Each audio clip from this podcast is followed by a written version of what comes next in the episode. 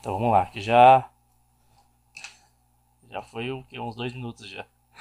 Então vamos começar lá no, no artigo 144. Daí vocês acompanham aí no, na lei seca, que a gente vai pegar a lei seca aqui. E qualquer coisa, qualquer besteira que eu falar, por favor, né, pode comentar brevemente, por favor, porque o tempo é curto, né, para me corrigir. Eu agradeço, né. É, vamos lá, artigo 144, que é um, é um dos mais importantes que a gente tem que frisar, que se trata do impedimento do juiz, né. Só que como a lista é um pouco extensa, a gente não costuma, eu pelo menos não costumo gra é, gravar esse conteúdo é mais fácil gravar o conteúdo de CPC. É, de suspeição, no caso, né? Aqui o ponto que eu posso destacar no 144, né, que a banca gosta de, de mudar, é o terceiro grau, ela coloca quarto grau, sei lá, segundo grau, né?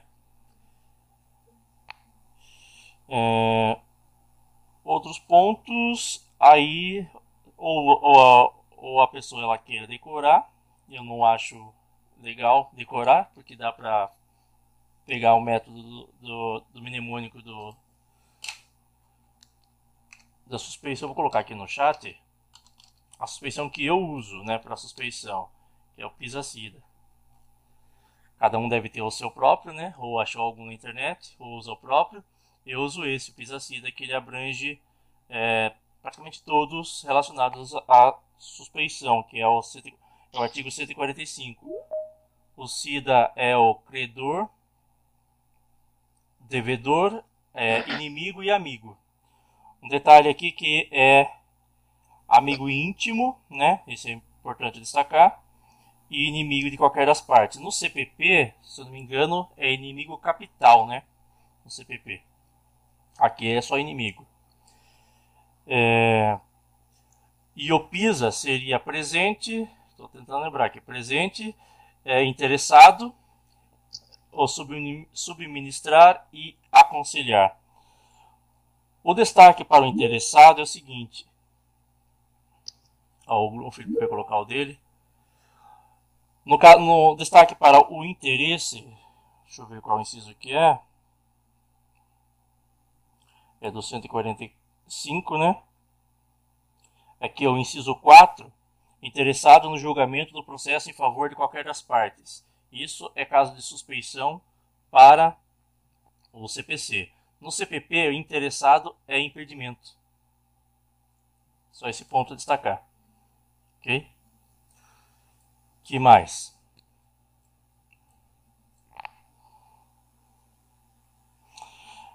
Hum, então, acho que para caso de impedimento de suspeição, o jeito é gravar algo mnemônico. E esse daqui é um deles, né, que é o caso de suspeição que a gente usa bastante, né. Tem o caso de impedimento que eu uso no CPP, mas daí a gente vê lá pra frente, né. Ok?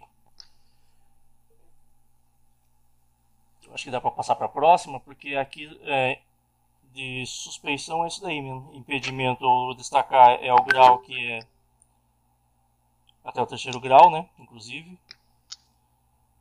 Ok, até aqui? Aqui no, ah, na suspensão também até terceiro grau. Então, o 146, nada assim a destacar, né? Importante nele, acredito eu. Ah, o destaque que eu posso colocar ali no, no parágrafo 2 inciso 1 né? Que o relator ele deverá declarar os seus efeitos com efeito suspensivo ou sem efeito suspensivo, né? E essas duas situações. Sem efeito suspensivo, o processo volta a correr e com efeito suspensivo, o processo permanecerá suspenso até o julgamento do incidente. Ok? É, no parágrafo 3 é, na continuação, enquanto não for declarado o efeito em que o recebido o incidente ou quando este for recebido com efeito, no caso com efeito suspensivo, a tutela de urgência ela será requerida ao substituto legal. Então, é, no caso de suspeição ou impedimento, né, pode haver o efeito suspensivo, mas mesmo assim a tutela de urgência ela não pode ficar parada, né? Ela será requerida ao, substituto legal. É, continuando aqui, outro ponto importante é no 147 que eu vi aqui. É, no caso, quando dois ou mais juízes forem parentes, consanguíneos ou afins, em linha reta colateral, até o terceiro grau, novamente o terceiro grau aqui, né? Inclusive, o primeiro que conhecer do processo impede que o outro nele atue. Então, só o primeiro vai atuar, o segundo fica de fora. Ok? O 148, isso aqui é importante, que já vi questão, eles colocando aqui Defensoria Pública, e se não me engano estava como errada, né? Aplicam-se os motivos de impedimento e suspeição ao MP, auxiliares da Justiça e demais sujeitos imparciais do processo. Então, acredito eu que Defensoria Pública não seria o sujeito imparcial do processo. Então, destaque para esse ponto que Defensoria Pública não pode, é, não se aplica ao caso de impedimento e suspeição, tá? Assistentes técnicos também, por serem cargos de confiança, não são sujeitos ah, à suspensão. É verdade, né? Porque eles são contratados, né? É. Eles são parciais. Bem lembrado. Técnicos. É, na continuação aqui, é, a parte interessada no parágrafo primeiro, né? A parte interessada deverá arguir o impedimento ou suspeição em petição fundamentada, devidamente instruída, na primeira oportunidade em que lhe couber falar nos autos. Isso aqui a gente vai ver direto no, no CPC inteiro, né? Tem que ser sempre na primeira oportunidade em que lhe couber falar nos autos. Não pode ser depois. Se falar depois, a pergunta é por que, que não falou antes, né? Vai, ser, vai falar só no momento que for útil para a pessoa? Não pode ser assim, né? Hum... Aí ah, um ponto importante também no parágrafo 4 aqui, que não se aplica caso de impedimento de suspeição, é bom anotar isso daí, para testemunha. Testemunha não se aplica caso de impedimento ou suspeição. Ok? Agora, outro ponto importante no 150. Haverá oficiais de justiça cujas atribuições são determinadas pela norma de organização judiciária. Eles já colocaram outro órgão que eu não lembro qual é, mas aqui é a NOJU, Normas de Organização Judiciárias. Atribuições dos oficiais de justiça, tá? que mais aqui? A quantidade de oficiais de justiça no 151 em cada comarca, seção subseção, é tanto os oficiais quanto sejam os juízos. Não tem a especificação de quantos são. É tantos quanto sejam os juízos, tá?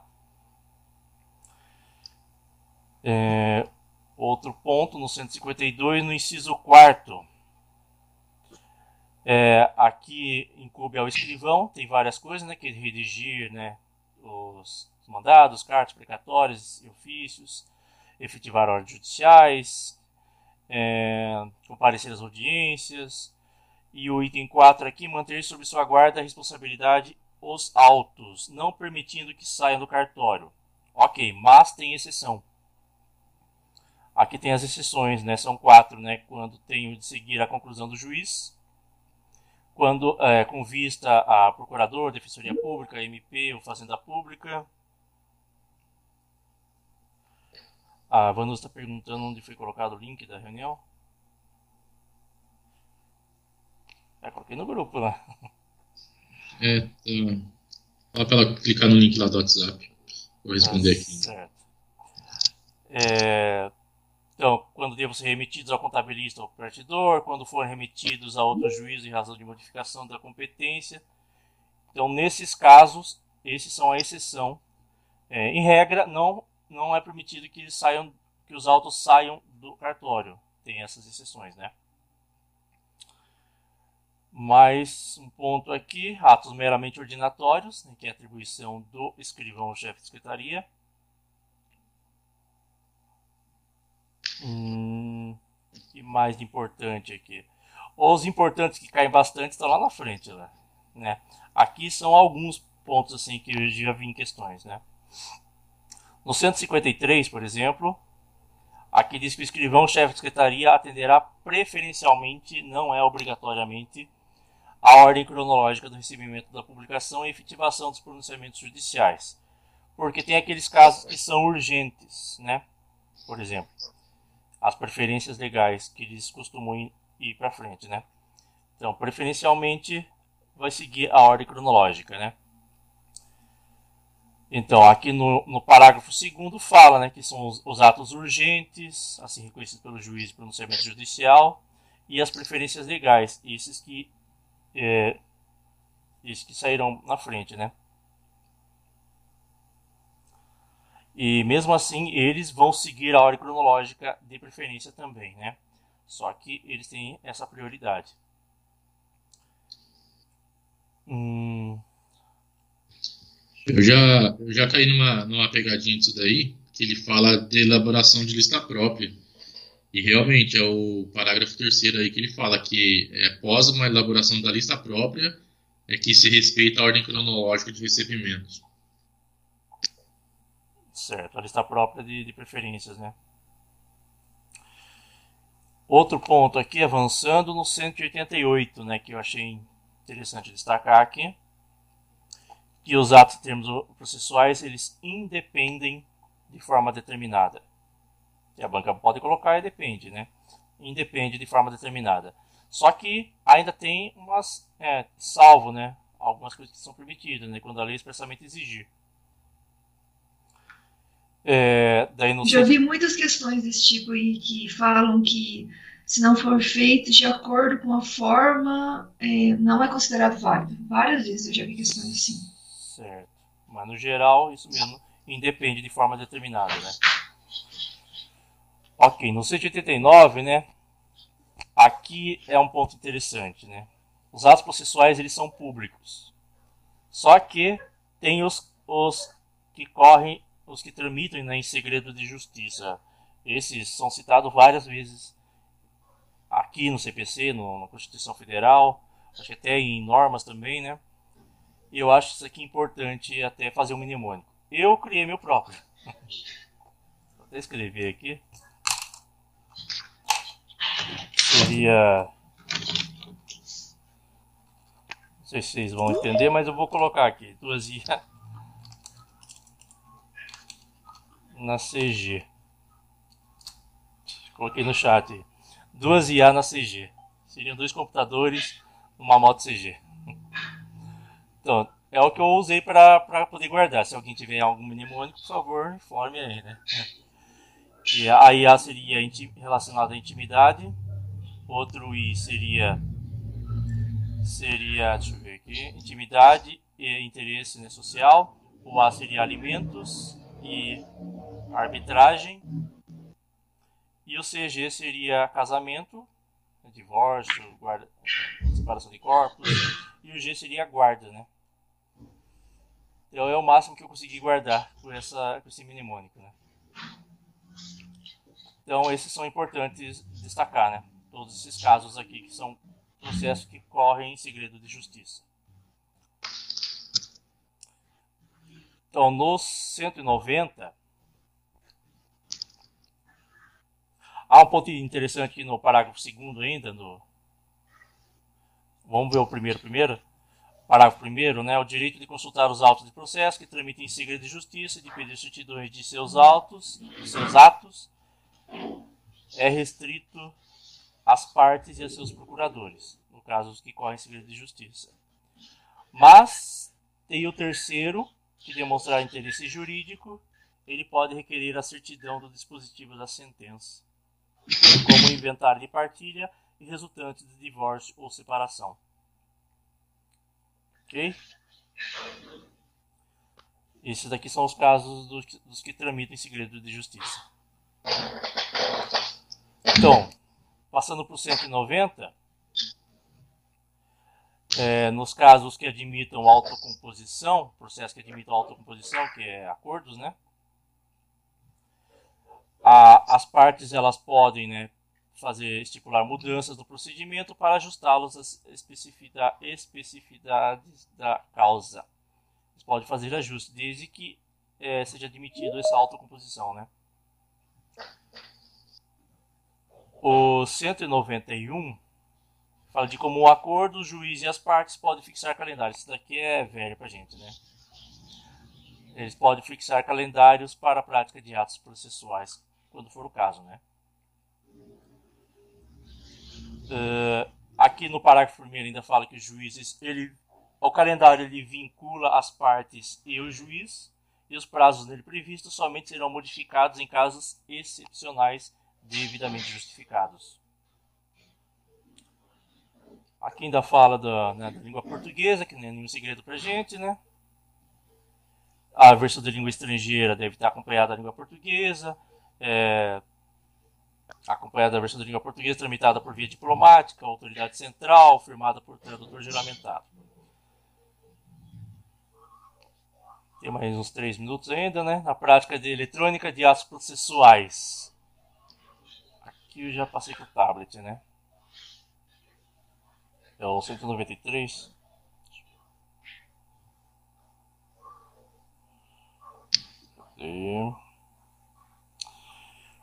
Aqui no 193, os atos processuais eles podem ser total ou parcial, de, de forma digital. Total ou parcialmente digitais, né? É, outro ponto a destacar, no 195, que o registro de ato processual eletrônico deverá ser feito em padrões abertos. Lá na, em norma a gente viu que é Brasil ICP padrão A3, né? Se eu não me engano. E padrões abertos, não codificado, nada disso, né?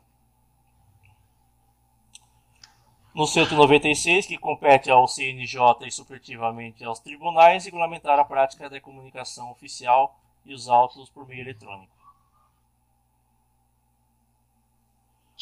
Uhum. No 198, né, que as unidades do Poder Judiciário deverão manter gratuitamente à disposição dos interessados equipamentos necessários à prática de atos processuais. Não podem cobrar por isso, né? E tem que estar à disposição deles para consultas, né? Para a prática, no caso, de atos processuais e também a consulta, né? Isso mesmo. Hum. Aqui nesse 200 eu já vi várias questões sobre isso, né? Os atos das partes consistentes em declarações unilaterais ou bilaterais de vontade produzem imediatamente a constituição, modificação ou extinção de direitos processuais. Então não é após homologação judicial. Ela produz imediatamente esses efeitos, né? Que é o início, o meio e o fim de um processo é, a gente vai ver lá na frente, né? Que o autor ele constitui seu direito e o réu ele modifica, altera e extingue, né? Ele modifica, extingue e impede o, o direito do autor, né? Está tudo relacionado a esse artigo 200. No parágrafo único, a desistência da ação só produzirá efeitos após homologação judicial. Aqui, se a banca ela quiser sacanear a gente, ela pode inverter, porque a desistência ela, ela, ela produzirá efeito após homologação. Mas essas declarações unilaterais ou bilaterais de vontade produzem efeitos imediatamente. Ok?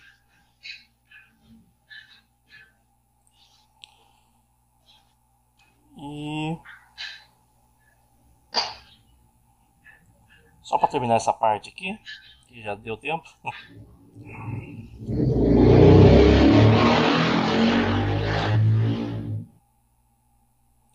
Aqui fala também da, da, da pronunciamento do juiz, são todos pronunciamentos do juiz, sentenças, decisões interlocutórias e despachos, né? E aqui especifica cada um deles. Então já deu esse tempo aqui, então dá para continuar. Vamos pro próximo. Só que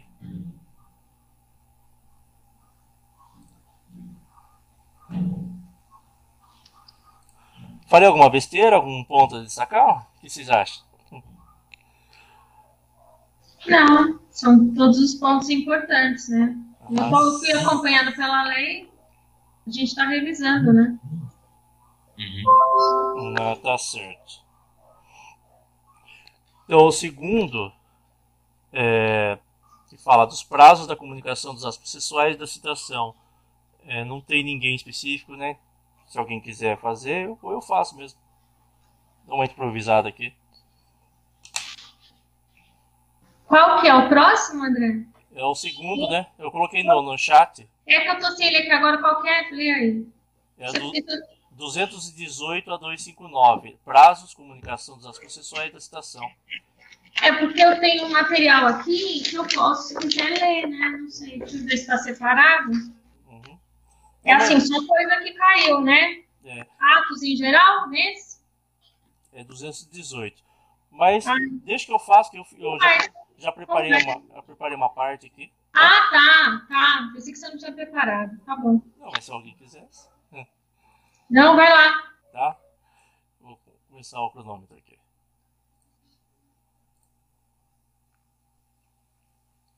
Eu sei que esse segundo item aqui, acredito eu, que ele é o que mais cai. Né? Com base naquela tabelinha lá que o aquele professor Barbaroso não sei o que, ele mostrou. Acho que metade do CPC vai estar nessa segunda parte aqui. Vamos lá então, 218, né? Hum, aqui diz que quando a lei for omissa, o juiz determinará os prazos em consideração à complexidade do ato, né? E esse daqui que é muito importante, cai não, ele despenca, né? Na prova, que quando a lei não determinar o prazo, as intimações somente obrigarão. Tem um cachorro aqui. É, continuando aqui. Quando a lei ou o juiz não determinar o prazo, as intimações somente obrigarão comparecimento após 48 horas, né? Isso aqui é importante guardar, porque cai direto, né? O comparecimento ali após 48 horas ele é obrigatório se não for determinado, tá? Inexistindo preceito legal ou prazo determinado pelo juiz, será de cinco dias o prazo para a prática de ato processual a cargo da parte. Então, comparecimento após 48 horas. É, prática de ato processual a cargo da parte será de cinco dias o prazo. Ok? É, uma vez eu, há pouco tempo agora, eu vi uma questão de procurador que eu, eu, eu confundi isso aqui, de tanto ler assim mecanicamente, falava assim que quando a lei for omissa, é, o juiz ia dar o prazo de cinco dias para a prática de ato processual. Confundiu, né? A questão do inexistente preceito legal. É, pode confundir mesmo. Então, no quarto, será considerado tempestivo, eu entendo esse tempestivo, né? Me corrija se errado, como voluntário, né? Será considerado tempestivo, voluntário, o ato praticado antes do termo inicial do prazo. Ou seja, se a pessoa quiser praticar antes do tempo do início do prazo, ela pode, voluntariamente. É... é bastante que eles trocam, né? O tempestivo por intempestivo, né? Exatamente. Eu acho que não existe essa palavra intempestivo no CPC inteiro, né? Só tem intempestivo. Não lembro ter visto. É, o parágrafo único do 219 é, aqui fala que se trata somente dos prazos processuais, né? Porque tem os prazos materiais também, não sei se tem outro tipo, né? Mas aqui só estamos falando de prazos processuais, tá? No 220, a Marina falou tempestivo igual apropriado e adequado, né? Ok. Aqui no 220, né, fala das férias forenses, que é de 20 de dezembro a 20 de janeiro, inclusive, né? É, hum. E mesmo nessas férias, né? Daí tem alguém que vai estar trabalhando nessas férias, né? É, porque cada um vai ter suas férias específicas. Acredito eu, não tenho certeza, que o juiz, além dessas férias forenses, tem as suas próprias férias, né? No outro horário. Acredito eu, com certeza. É, durante a suspensão do prazo, não se realizarão audiências e nem sessões de julgamento. No 221,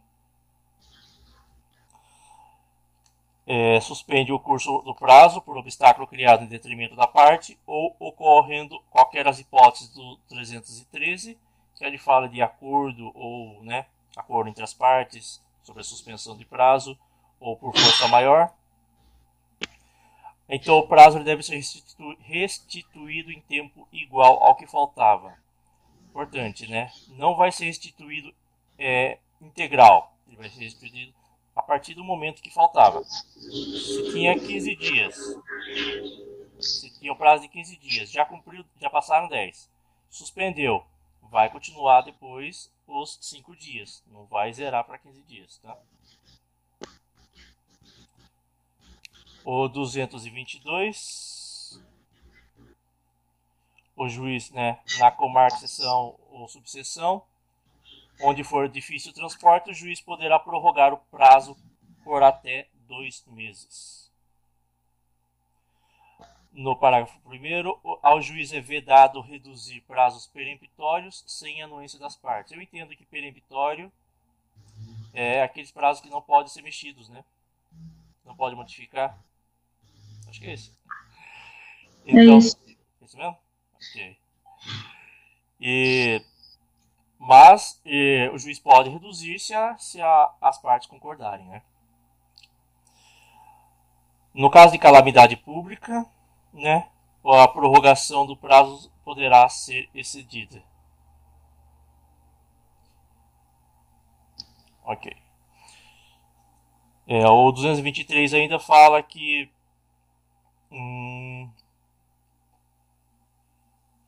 é, decorrido o prazo, extingue-se o direito de praticar ou emendar o ato processual, independentemente de declaração judicial, ficando assegurado, porém, a parte provar que não realizou por justa causa. Ok. Lá no 224, isso aqui é cai direto, né? Mas é, é uma regra assim que a gente não pode esquecer. Que, salvo disposição contrária, os prazos serão contados excluindo o dia do começo e incluindo o dia do vencimento é, se o prazo é para hoje, no caso dia 10, ele vai começar a contar a partir de amanhã, sendo dia útil, né? Dia 11. E no caso, 5 dias, né? 5 dias seriam dia 11, é, 11 que é quarta, quinta, sexta, pula sábado e domingo, segunda e terça. Ele termina na terça da semana que vem. Ok? Porque no CPC são dias úteis, né? Considera-se, o parágrafo 2 né? Considera-se como data da publicação o primeiro dia útil seguinte ao disponibilizado na, no DJE. Então, quando for disponibilizado no DJE, se ele for colocado hoje, a data da publicação vai, vai ser contabilizada para amanhã. E a contagem do prazo terá início no primeiro dia útil que seguir a da publicação. Vamos lá. Foi colocado hoje no DJE a data da publicação vai ser para amanhã, dia 11. Mas a contagem de prazos será para o dia 12. Começa a correr a partir do dia 12, que é o dia útil seguinte. Ok? O 225. A parte poderá renunciar ao prazo estabelecido exclusivamente em seu favor. Importante destacar. Desde que o faça de maneira expressa. Eu já vi diz que faço de maneira tácita ou expressa. Na verdade, essas duas são antônimos, né? Não faz o sentido. Então tem que ser de maneira expressa. Esse 226 cai direto. Eu uso o mnemônico para decorar ele, né? Uh, o juiz proferirá os despachos no prazo de cinco dias. Eu coloco despa 5 se quiserem anotar aí, 10 para 5. As decisões interlocutórias no prazo de 10 dias, 10 decisões. E as sentenças no prazo de 30 dias. Sentrenças, TR. Sentrenças. Não tem como errar mais. É uma questão dada se cair isso daqui. Espero. Continuando. É... Vou colocar no chat aqui rapidinho.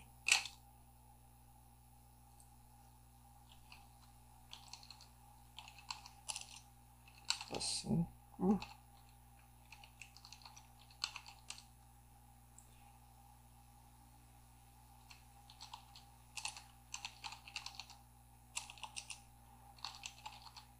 Decisões interlocutórias né, e sentenças.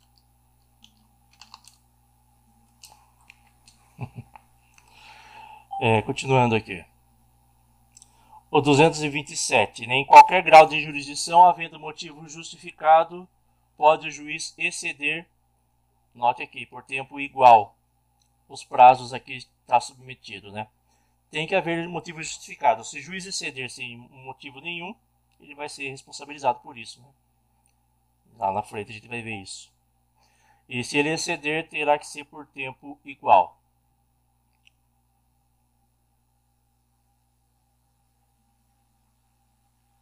Está perguntando se meu áudio está baixo? É isso mesmo? Está normal? Normal. Ok. O 228 incumbirá o serventuário remeter os autos conclusos no prazo de um dia. Isso daí também está lá em normas, né? Se não me engano. E executar os atos processuais no prazo de cinco dias. Aí ele fala é, por onde é contado da data em que houver concluído o ato processual anterior, se tiver ciência da ordem determinada pelo juiz. Então, um dia para ele remeter, enviar né, os, os autos conclusos, e cinco dias para executar os atos processuais.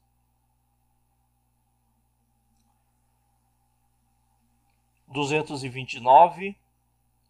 Isso também cai direto, né? Essa parte onde eu estou aqui é direto que cai. Essa daqui para mim eu acho que é mais importante de todo CPC, né? Os litis, litis consortes que tiverem diferentes procuradores de escritórios de advocacia distintos terão prazo contado em dobro. Note, para todas as suas manifestações. A banca ela pode dizer que em tais manifestações terá prazo em dobro e em outras não terão. Não, em todas as manifestações, desde que preencha esses requisitos, né? E independente de requerimento, tá?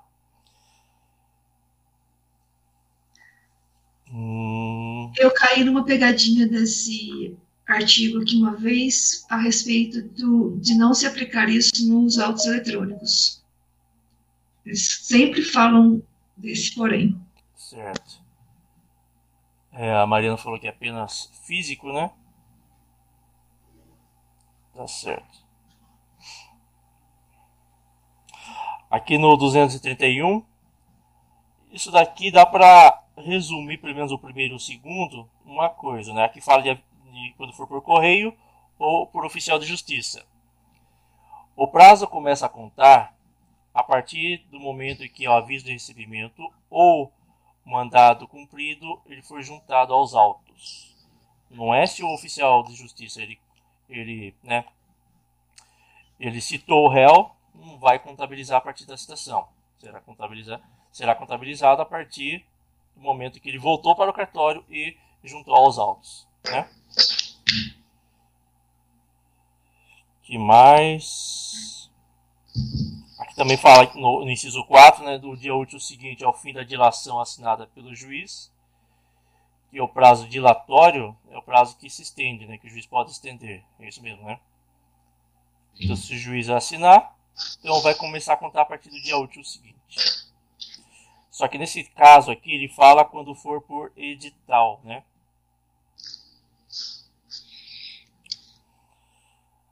Aqui no, no sistema eletrônico, no inciso 5 ao dia útil seguinte a consulta ao teor da citação ou da intimação ou ao término do prazo para que a consulta se dê quando a citação ou intimação for eletrônica. É, no caso, a pessoa ela consultou no sistema eletrônico, então no dia útil seguinte vai começar a contabilizar. Aqui também fala, né, o dia útil seguinte a consulta ao teor da citação. Hum, Acho que é só isso, né? Não tem diferença aqui. A pessoa consultou, começa a correr a partir do dia seguinte. Ou a permissão para ela consultar. Acho que é isso, né? O André, eu tentei guardar assim, ó. Sempre que for direto, pessoa com pessoa, né, na data da juntada, por exemplo, o O oficial de justiça é pessoa com pessoa. O correio, o correio é pessoa com pessoa. É, quando tira a carga, é a pessoa que tira a carga. Quando for pessoa com pessoa, é na data da juntada. Não sei se tá certo, mas eu guardei meio assim. Ah, tá bom. Tá. É, continuando aqui, ainda fala do dia da carta, né, da, data, da data da publicação, quando intimação se der pelo DJE.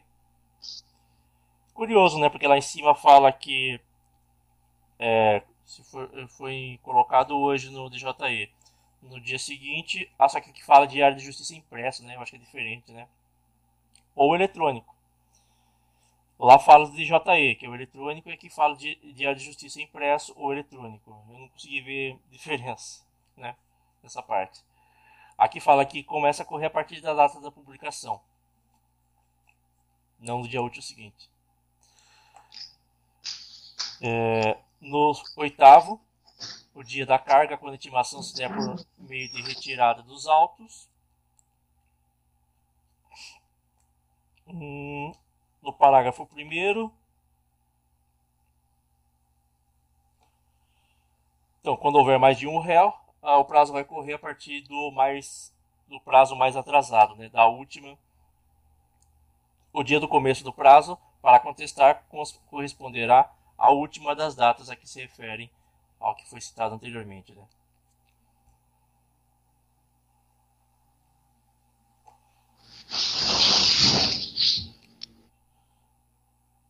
Uhum. que mais? Outro ponto que eu destaquei é no 234, né? Parágrafo 1 é que é lícito a qualquer interessado exigir os autos do advogado que ceder prazo legal. Aqui é banco poderia colocar juiz, né? Mas não, é advogado somente.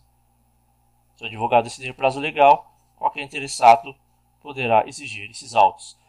E, e aqui também deve estar lá em normas, né?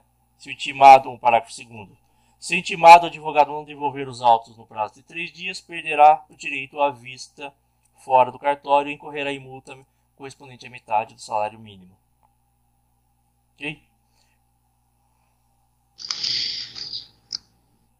Daí será comunicada a ordem dos advogados, né, a OAB. Daí, se a situação envolver o MP, se órgãos públicos, né, MP, a Defensoria Pública ou a Advocacia Pública, aí a multa será aplicada ao agente público responsável pelo ato. O 235 é, o Ministério Público ou a Defensoria Pública poderá representar ao corregedor do tribunal ou ao CNJ contra o juiz ou relator que injustificadamente exceder os prazos previstos em lei. Fazendo um paralelo com o anterior, se ele exceder injustificadamente, é, ocorrerá essa responsabilidade aqui, né? É, lá atrás a gente viu se, é, que o juiz ele pode exceder de, é, se for de maneira justificada, né? Que seria em dobro. É, continuando aqui.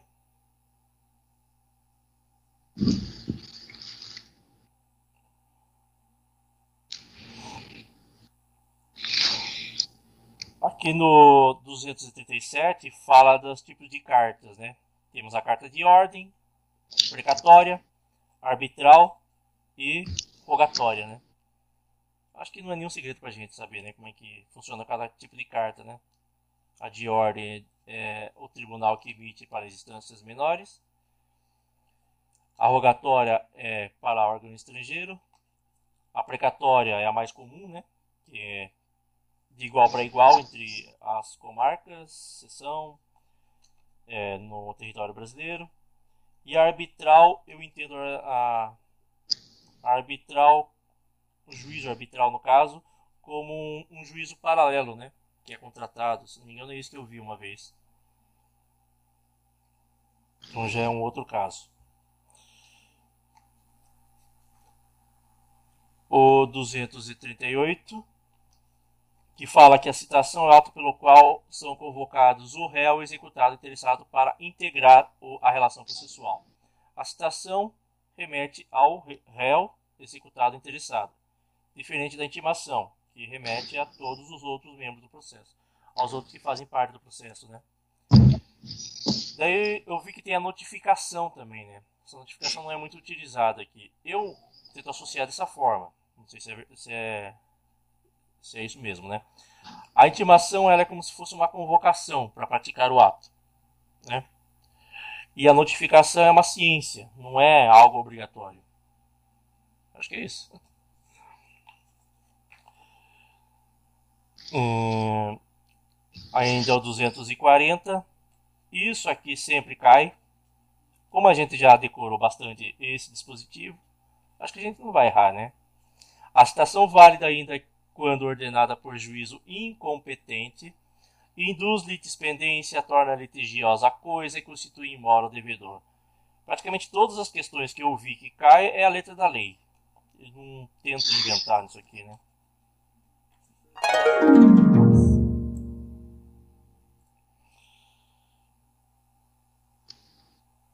É, peguei só a metade, né? E acabou o tempo. ah, só fazer um complemento da citação. Sim. É, eu tenho um mnemônico aqui para citação que é a citação do rei. Porque a citação ela não é só, pra, só para o réu, ela é para o réu, o executado ou o interessado na relação processual. Então eu guardei esses três nomes como a citação do rei. Réu, executado ou interessado. Ok.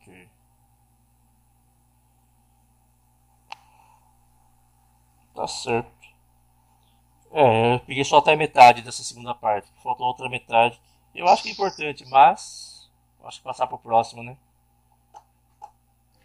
André, meu, uma parte do meu é uma que quase não cai, tirando tutelas. Então, se o meu tempo for menor, você complementa, porque essa a parte aí que você está falando é uma das mais importantes. É, então, é a, mais, a mais importante, né? Porque exatamente. Então, se o meu terminar de um tempo, aí você complementa, né? Então, lá no final, o tempo que sobrar, é, assim, né? Também. Ele volta aqui. Tá certo? Então, se quiser, pode começar. É você agora, né? É, o Felipe vai colocar o material aí. Ah, pode colocar? Pera aí, então. É, Cristiano. Ixi, pera aí que eu vou não baixei ainda o material.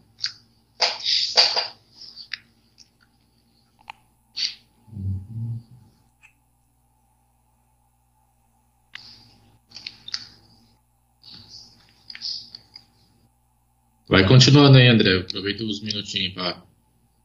Eu não baixei o material, o computador só pelo celular. Então vamos para a prorrogação? Isso, vai para os acréscimos enquanto eu baixo aqui.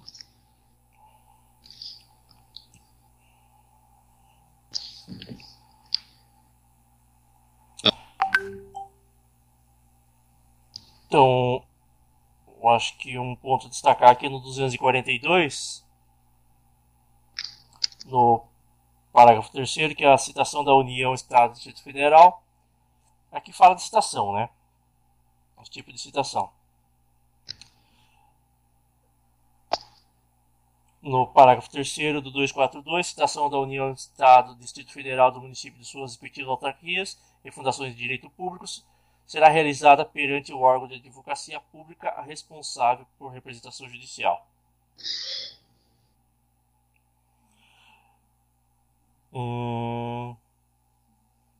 Que mais? Aqui no parágrafo único do 243, que o militar em serviço ativo ele será citado na unidade que estiver servindo, se não for conhecida sua residência ou nela não for encontrado. No 244, ele fala que não será feita citação nessas situações aqui. Só que tem um salvo, né? Salvo evitar perecimento de direito. Então não é absoluto. Né? Aqui fala, né? Se estiver participando de culto religioso, não será citado, salvo perecimento de direito, né? É, de cônjuge, companheiro, qualquer outro, de parente morto, né? Aqui no caso é até o segundo grau, diferente lá do impedimento suspensivo que a gente viu que é terceiro grau, né? É, no dia do falecimento, aqui inclui o dia do falecimento e nos sete dias seguintes, ou seja, oito dias, né? Aqui de noivos, nos três primeiros dias, nos três primeiros dias seguintes ao casamento. Note que ele não está falando do dia do casamento, né? Então fala dos três dias seguintes ao casamento. E quando o doente estado grave, seu estado, é, estado grave de saúde. Não será feita citação quando se verificar que, ele é, que o citando é mentalmente incapaz ou está impossibilitado de recebê-lo. Uhum. É, que mais? Ah, no 246, ele fala de que forma será feita a citação. Aqui pelos correios, por oficial de justiça, pelo escrivão-chefe de secretaria, por edital e por meio eletrônico. Aqui, eh, a gente pode destacar que o mais importante é o meio eletrônico, especialmente para órgãos públicos e empresas, né? No parágrafo primeiro fala isso. Ah, é isso mesmo, né? Parágrafo primeiro que as empresas, microempresas, é, empresas de pequeno porte, empresas públicas e privadas, elas têm que manter um cadastro no sistema de processo em autos eletrônicos, porque esse será um meio mais importante para, para a citação. Isso se aplica também né, a órgãos, estados, Distrito Federal, municípios. Aqui no caso do uso capião de imóvel, os confinantes serão citados pessoalmente. Só que tem uma exceção, né? Quando tiver por objeto, unidade autônoma de prédio condomínio, caso que tal citação é, é dispensada. Mas, só, só colocar aqui que, em caso de uso capião, ela é feita pessoalmente, tá? Tô certo aí, Felipe? Oh. Tá aparecendo aí? Apareceu, agora tá preto, agora apareceu. Apareceu.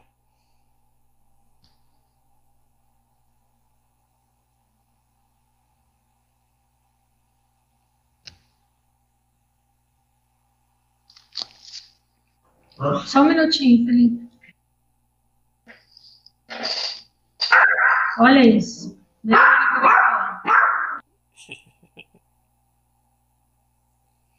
Vou continuar aqui então no 247, que fala que a citação será feita pelos correios, exceto nessas situações. E importante dar um jeito de, sei lá, guardar. Eu não achei nenhum mnemônico, mas, né. Vamos lá. É, não será feito por correio. Ações de Estado, quando for incapaz, ou citando. Quando citando for pessoa de direito público. Quando citando residir em local não atendido por entrega domiciliar. E quando o autor justificadamente requerer de outra forma. Aqui a gente pode tentar guardar, e quando se trata de, de órgão público, é preferencialmente por meio eletrônico, né? E o incapaz a gente viu que não pode é, ser feito pelos correios. Tem que ser, teria que ser pessoalmente, né? Aliás, ali, ali atrás fala que os mentalmente capazes não podem, né? Não será feita citação, né? Isso mesmo. E e outros casos é meio que óbvio, né? Se não tiver nenhum. Não é atendido por entrega domiciliar de correspondência. E também se o autor requerer de outra forma. Importante isso daqui. Tá ok agora, tá, gente? Se quiserem que eu comece. Vou começar. Parei no 247. O Felipe, se você puder fazer a gentileza de ir clicando para mim, cada um que eu for falando, tá? Agradeço. Então, gente, eu vou falar, começar falando sobre os artigos 260 ao 275. Não é muito corriqueiro para cair nas provas, eu fiz uma pesquisa lá no QC, caiu muito pouco. O que o André estava falando cai muito, muito, muito mais. Né? São os mais importantes. Mas aí, o que eu fiz? Eu elegi alguns e vou só comentar com vocês, tá? Pode clicar. Então, assim, né? Vou falar sobre alguns requisitos da carta, né? Um deles, a intimação da União, dos estados, do Distrito Federal, dos municípios e de suas respectivas autarquias e fundações de direito público será realizada perante o órgão de advocacia pública, responsável por sua representação judicial. Em todas as cartas que, que por exemplo, o escrevente faz, né, todas as cartas é, a ser enviadas ao outro juízo, o juiz fixa sempre um prazo para cumprimento, só que vai ter que ser cumprido até dia tal, né? Sempre assim, todas as cartas, rogatória, precatória, carta de ordem. A carta ela tem caráter itinerante, né? Isso é importante. Né? É, vai mandar lá para um juízo, aí descobre lá que o cara mudou, foi, foi de São Paulo para o Rio, chega no Rio, o cara mudou para Minas. Aí o juiz deprecante de lá continua, né? E vai tentar lá é, citar ou intimar, né? Não tem necessidade de voltar para o. Pro... Exatamente.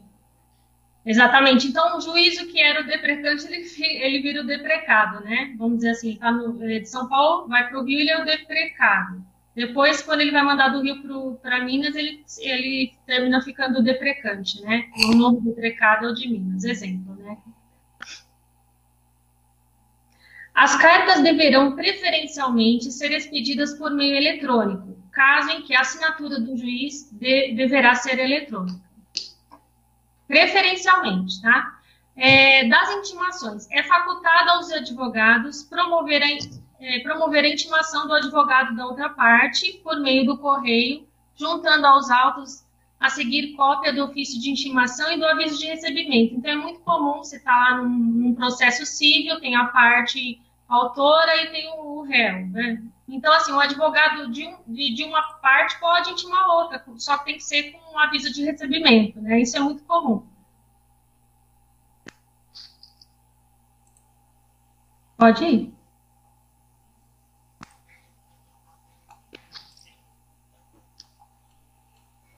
Travou? Passei duas já.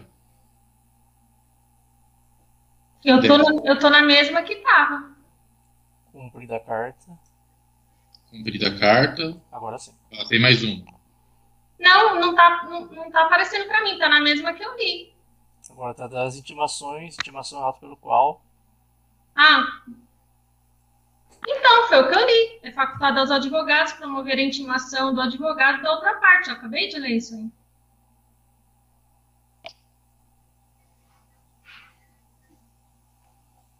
Então, próximo é Estava Unesp. Será que. Ué? Pra mim tá a mesma tela.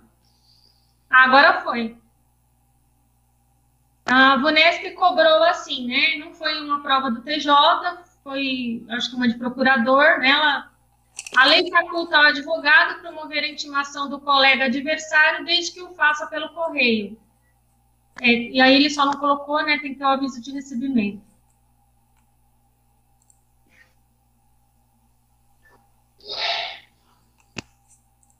Tá travando, Felipe? Eu já passei. Ó. Mas para mim não tá aparecendo. Tá, tá na mesma. Tá, todo mundo tá assim? As intimações realizam-se. Aqui está mudando. Pra mim, tá parvado também. Pra mim tá, eu sim, eu leio, aí você fala que mudou, mas pra mim fica na mesma tela, tá naquela Bunesp e cobrou, que tá em azul e vermelho. Agora foi. As intimações realizam-se sempre que possível por meio eletrônico, foi o que eu já tinha falado anteriormente. Quando não realizadas por meio eletrônico, consideram-se feitas as intimações pela publicação do ato no órgão oficial. Então, ah, todas as publicações são feitas no Diário Oficial. Se uma intimação não foi feita no, no, por meio eletrônico, não vai ser nada nulo, vai ser considerada a, a publicação oficial no diário, lá no Diário Oficial da Justiça. Não vai ser nulo.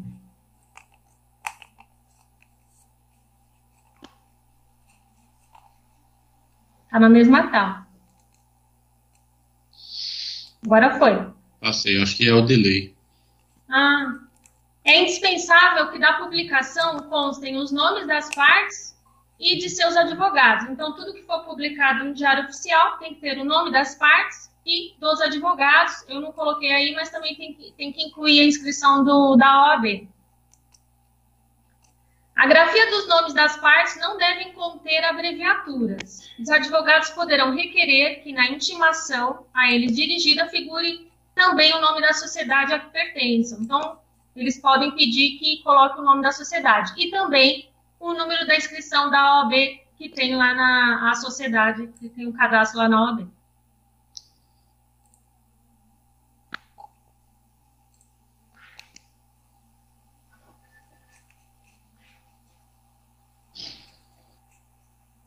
Está na mesma tela.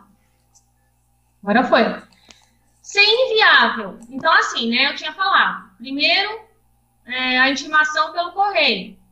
Segundo, sempre pelo diário oficial. Agora, se tiver algum problema que não for nem pelo correio e nem pelo diário oficial, se essa intimação não foi feita por nenhum desses dois meios, o que, que vai acontecer?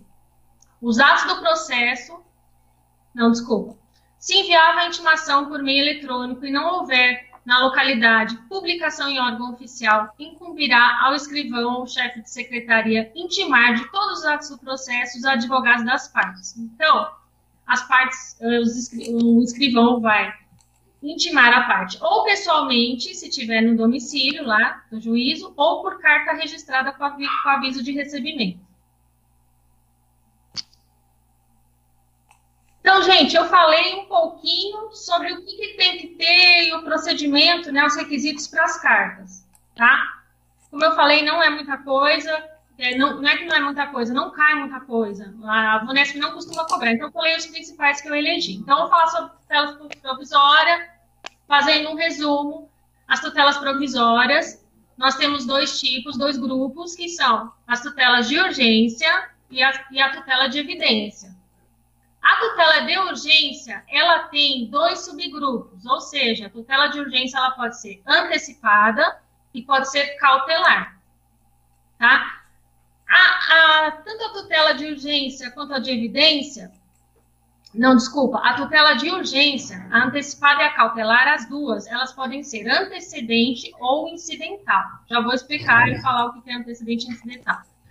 E a tutela de evidência, apenas ela, ela, ela, ela pode ser feita em caráter incidental.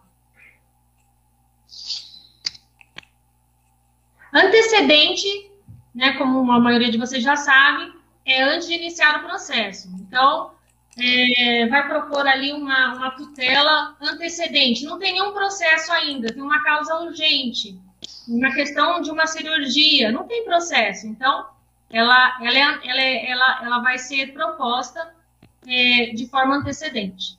Incidental é quando já existe um processo, né? E a tutela será prestada no curso do processo. Ela pode ser concedida através de uma liminar. Liminar quer dizer o seguinte: o juiz não ouve a outra parte. A tutela provisória conserva sua eficácia na pendência do processo, mas pode a qualquer tempo ser revogada ou modificada.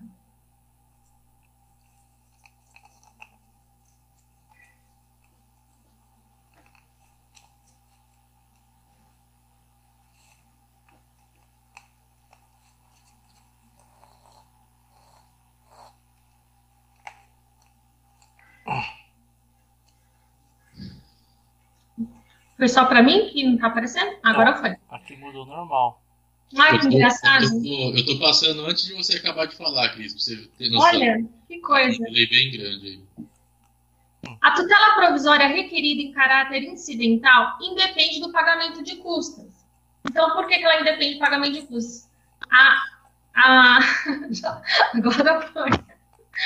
A incidental não depende do pagamento de custas porque ela, ela é proposta no meio do processo. Então, pressupõe-se que, já que existe um processo, as custas foram pagas no início do processo. Então, não precisa pagar custas na incidental, porque já existe o processo foi pago. Importante, a tutela de urgência será concedida quando houver elementos que evidenciem a probabilidade do direito e o perigo de dano ou risco ao resultado útil do processo.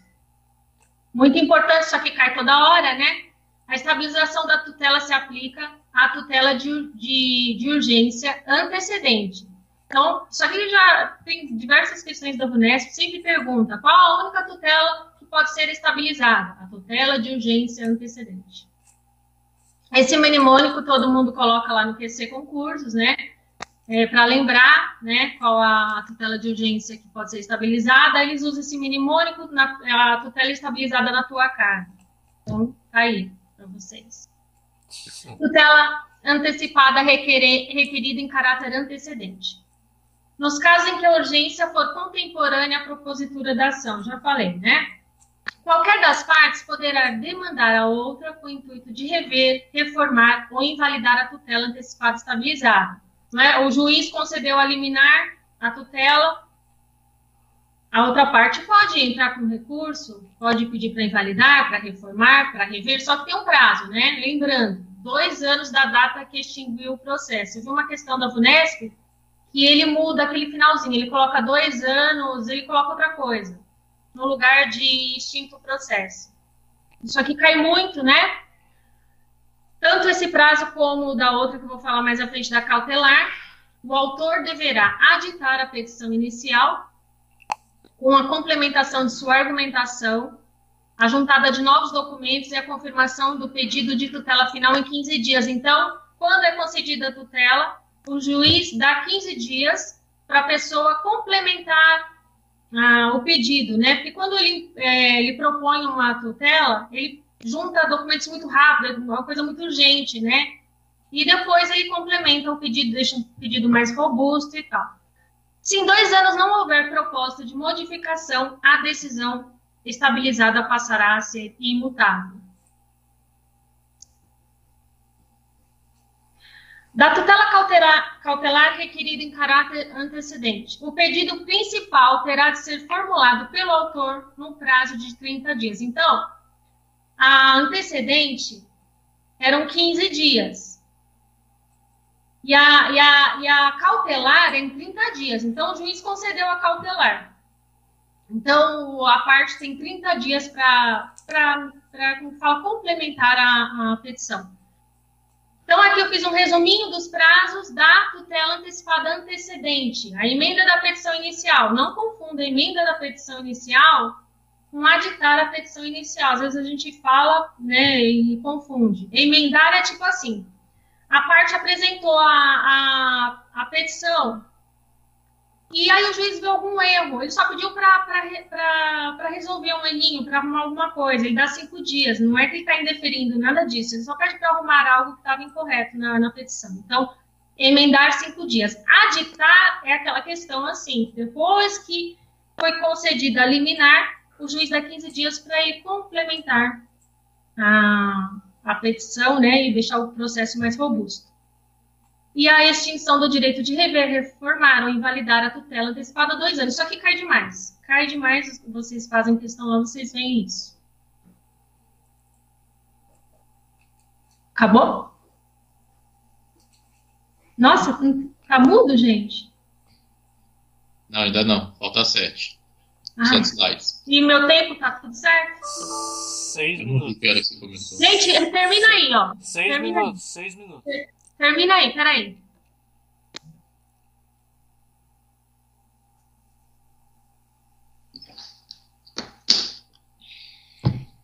Ué.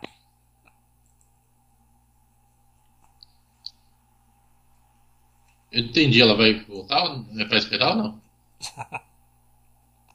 entendi Acho também. que travou a tela dela. Ela falou termina aí e desligou a tela. Eu acho que travou, porque tá, tá congelado. De, deixa eu voltar lá, é antecipada, é tutela de urgência antecipada que se estabiliza, né? É. A mais urgente possível, né? Isso. É a do medicamento, do cirurgia no SUS. É, é essa daqui, ó. Tutela de urgência antecipada. Antecedente. Beleza. Ah, uma coisa que ela estava falando que eu já errei foi a emenda em cinco dias e a, o aditar em 15 dias. Aditar, então, é para é, colocar mais dados, alguma complementação. Isso, para adicionar alguma coisa. Beleza. O computador dela desligou, ela falou aqui. Ih, rapaz. Se quiser passar para o próximo, daí ela volta na parte dela. Pode ser a, é a Vanusa, né?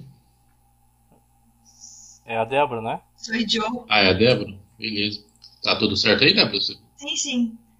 É, meu é 322, primeiro. É do pedido. Tá todo mundo com a lei seca, né? É, então, a, o primeiro artigo aqui já tem sempre umas questões que falam que o pedido sempre deve ser certo, não é bem assim. É, também já vi algumas questões falando sobre o que deve ser compreendido no principal, é, tentar decorar os juros legais, correção monetária, verbos de sucumbência, inclusive os honorários advocatícios, alguns falam exclu, excluindo ou exceto os honorários advocatícios. Não consigo arrumar um mnemônico para essa parte, não. Tudo palavra difícil. É, essa questão da, das, das, prestações sucessivas também estarão incluídas no pedido, costumam algumas vezes cair em, em assertivas é, e estarão incluídas na condenação enquanto durar a obrigação, se o devedor no curso do processo deixar de pagá-las ou consigná-las. Aí, outro também que, outra, outro artigo que sempre cai é o pedido deve ser determinado. E é lícito, porém, formular período, é, pedido genérico. Algumas vezes vem falando que pedido deve ser sempre determinado e tem algumas exceções. É, sempre que ver alguma coisa assim, eu penso que não é, são ações que não tem como já saber o que, que a pessoa quer. Como essas ações universais, que o autor não puder individuar os bens demandados, é, quando não for possível determinar desde logo as consequências do ato ou do fato, e quando a determinação do objeto ou do valor depender de um ato que se, deve, deve, ser praticado pelo réu. Eu sempre penso também em questão de perícia, algum acidente, alguma coisa assim. É, isso também se aplica à reconvenção, que tem um monte de regras. É, essa questão do pedido alternativo também já vi cair algumas vezes, que mesmo que o autor não, não proponha o pedido alternativo, o juiz é, deve dar essa opção ao, ao réu. Hum, a questão aqui de poder formar, formular mais, um, mais de um pedido. É, a fim de que o juiz é, conheça do posterior quando não colher o anterior.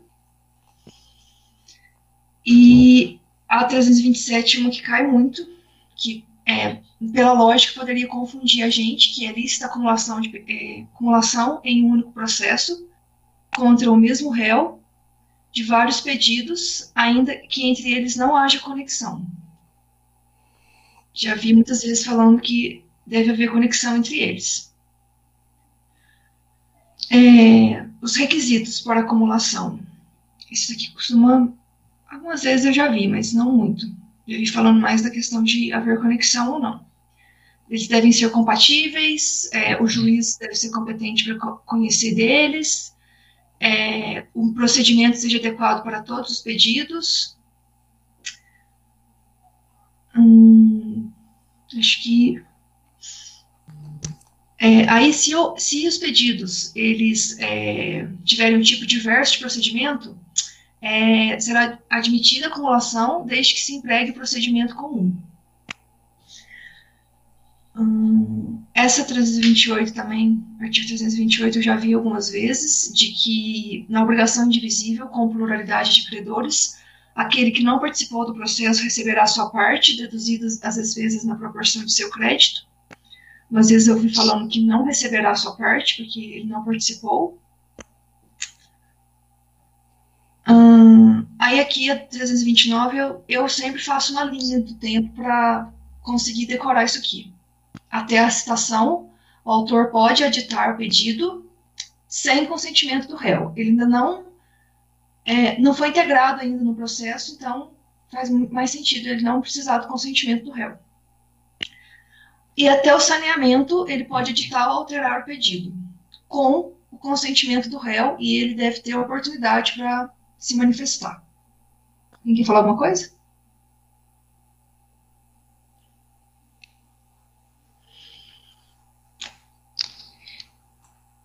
E da, do indeferimento da petição inicial. É, isso aqui eu já vi algumas vezes, muitas vezes, na verdade, cair ela vai ser indeferida quando for inepta. Eu sempre, aqui, eu acho que eu inventei um mnemônico dos três Is, que é inepta, ilegítima e carecer de interesse processual. É, ela é inepta. quando falta pedido ou causa de pedir, pedido for indeterminado, exceto nas hipóteses que é admitido, e da narração dos fatos não decorre, logicamente, a conclusão. E houver pedidos incompatíveis entre si. Algumas vezes eu já vi eles tentando colocar causas da inépcia da petição inicial é, no indeferimento do pedido. Hum,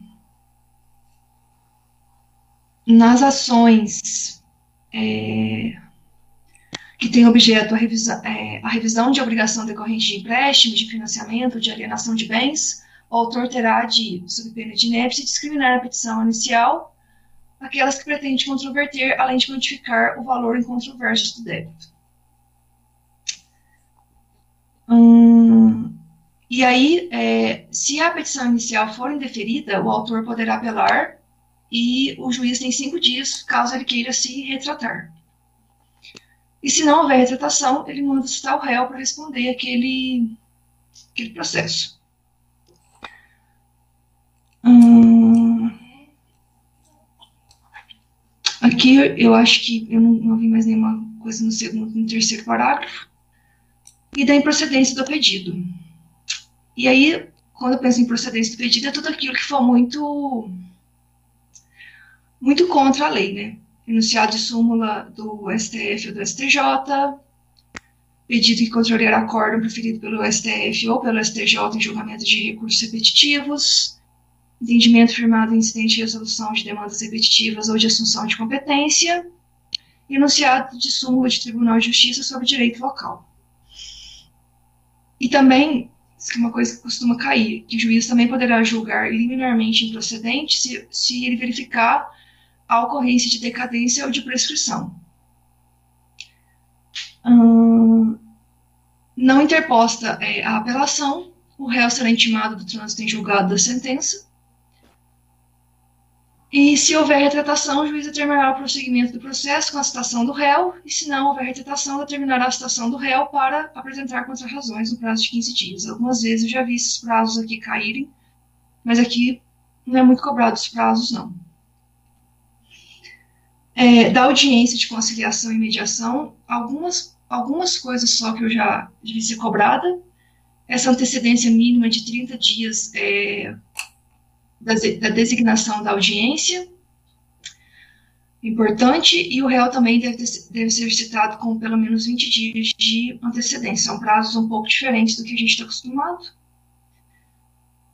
Hum, Aqui eu, eu, vejo sempre cair mais umas coisas de outros artigos, falando que o mediador deve ter um vínculo prévio com as partes, o conciliador não.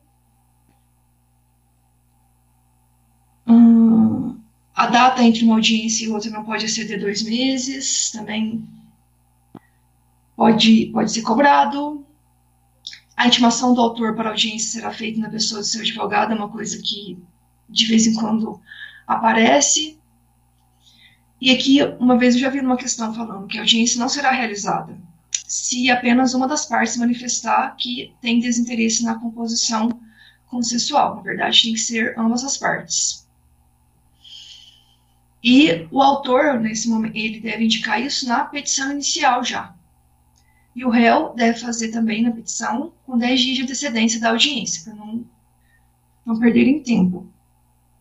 E também, quando houver litisconsórcio, todos os litisconsortes devem concordar com esse desinteresse. E a audiência pode ser feita por meio eletrônico, não é muito pertinente. Hum, acho que já pode ir para contestação. É, e aí, na contestação, ela deve ser oferecida em 15 dias, prazo bem já decorado é, da audiência de conciliação ou da mediação ou da última sessão de conciliação, quando qualquer parte não comparecer ou comparecendo não houver outra composição, ou do protocolo do pedido de cancelamento da audiência de conciliação. Hum, nesse primeiro parágrafo, é, no caso do litisconsórcio passivo, é, cada um dos réus vai apresentar o seu pedido de cancelamento da audiência. Ah, que mais? Acho que é importante falar aqui do segundo parágrafo, quando ocorrer a, a, a hipótese de desistirem, né, do, de, de não quererem audiência de, de conciliação, eles podem é, eles podem é, desistir da ação em relação ao réu não citado, prazo para a resposta correta da data de intimação da decisão, que um lugar de existência. E aí o réu também, já na contestação, pode pegar uma série de coisas que é, a causa da petição inicial, emissão julgada, conexão, incapacidade da parte, conversão de arbitragem. Isso aqui eu não consigo arrumar um mnemônico também não. Eu meio que tentei decorar mesmo com, com flashcards. Não sei se alguém tem algum mnemônico para essa parte aqui. Hum, e aí fala, né, dá, tenta dar aqui nos primeiros nos parágrafos da definições dos termos, né, licença julgada quando se reproduz a ação anteriormente ajuizada, a litispendência quando se repete a ação que já está em curso, Aí o juiz não pode conhecer né, da arbitragem da competência relativa, isso que é bem importante, costuma cair bastante, já vi em algumas questões, e as demais o juiz conhecerá de ofício.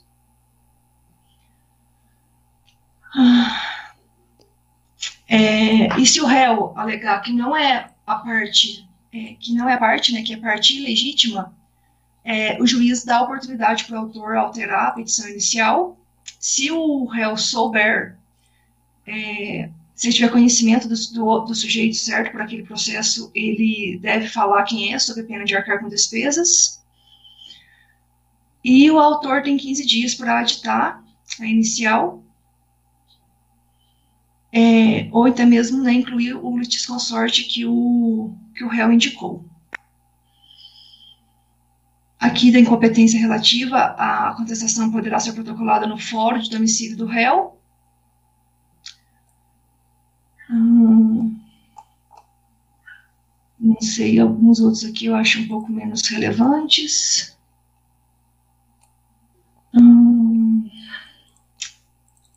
Acho que o 341 eu já vi algumas vezes em questões, incumbe também ao réu manifestar-se precisamente sobre as alegações de fato constantes na petição inicial, é, presumindo-se verdadeiras as não impugnadas, a não ser que não for admissível a confusão, a petição inicial não estiver acompanhada de instrumento que a lei considerar de substância do ato e estiver em contradição com a defesa. Hum, depois da contestação, né, que é o, momento do réu falar, ele só pode alegar novos fatos se for relativas a direito ao fato superveniente ou competir ao juiz conhecer delas de ofício ou por expressa, a, expressa autorização legal puderem ser formuladas em qualquer tempo e grau de jurisdição. Isso aqui costuma algumas vezes cair em algumas questões. Fala que ele pode a qualquer momento, ou até sentença. Hum, da reconvenção. Também cai bastante. É, na contestação, é lícito ao réu propor reconvenção para manifestar pretensão própria conexa com a ação principal com fundamento da defesa acho que eu li em algum lugar que é tipo contra-ataque né, do, do réu. A desistência da ação ou a ocorrência de causa extintiva que impeça o exame de seu mérito não obsta ao prosseguimento do processo contra a reconvenção, ou seja, se o processo foi extinto, a reconvenção é como se fosse uma peça autônoma. É, isso aqui também cai bastante. A reconvenção pode ser proposta contra autor e terceiro? Pode. Normalmente as questões falam que não pode pode ser, a recomendação pode ser proposta pelo réu em litisconsórcio com terceiro. Hum, e é isso aqui, ó, réu pode propor reconvenção independentemente de oferecer contestação. Sempre as questões falam que ele tem que oferecer contestação para propor reconvenção, que é falso. É, esse é o mais importante, né? É o, é o que sempre cai. Já vi é, muitas vezes. Então, ela, ele, como você falou, contra-ataque. Ele pode contra-atacar antes do outro oferecer contestação, que é algo Isso. antes de atacar. Isso, verdade. Hum, a revelia, acho que é um pouco mais tranquilo. Acho que umas coisas que eu já vi cair em questões é os prazos contra o revel que não tenha patronos altos fluirão da data de publicação do ato decisório no órgão oficial. Já vi algumas vezes, e não é muito intuitivo, né? Hum, hum, beleza. É, aqui a questão das provas, ao réu revel será lista a produção de provas contrapostas às alegações do autor, desde que se faça representar nos autos a tempo de praticar os atos processuais indispensáveis a essa produção. Mas não é muito comum cair isso não, já vi uma vez ou duas no máximo. É...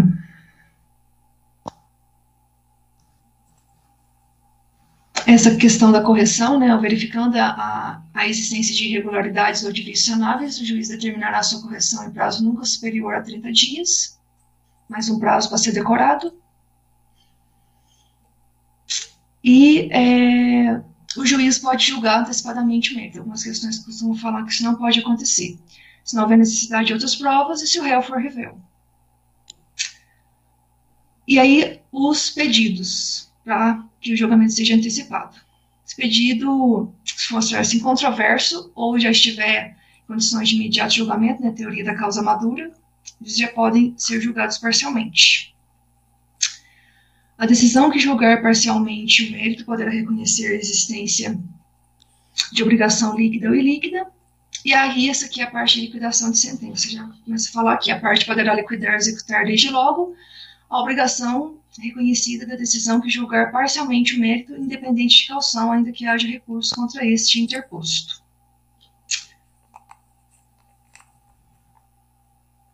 E isso aqui, algumas vezes eu já vi cair, quase que eu escorreguei. A decisão preferida com base neste artigo impugnava o parágrafo de instrumento do julgamento é, parcial do mérito. Qual artigo que você está falando? 356. Obrigada. Hum, o saneamento, isso é uma coisa que eu confundi algumas vezes, que eu achava que já era praticamente o final, não é bem assim. O saneamento é uma organização do processo. E ele resolve, o juiz resolve as questões que estão independentes, é, ele delimita questões que deve haver atividade probatória e ele distribui o ônus da prova. Delimita as questões de direito relevantes para a decisão do mérito e designa, se tiver necessidade, audiência de instrução e julgamento. Hum, acho que.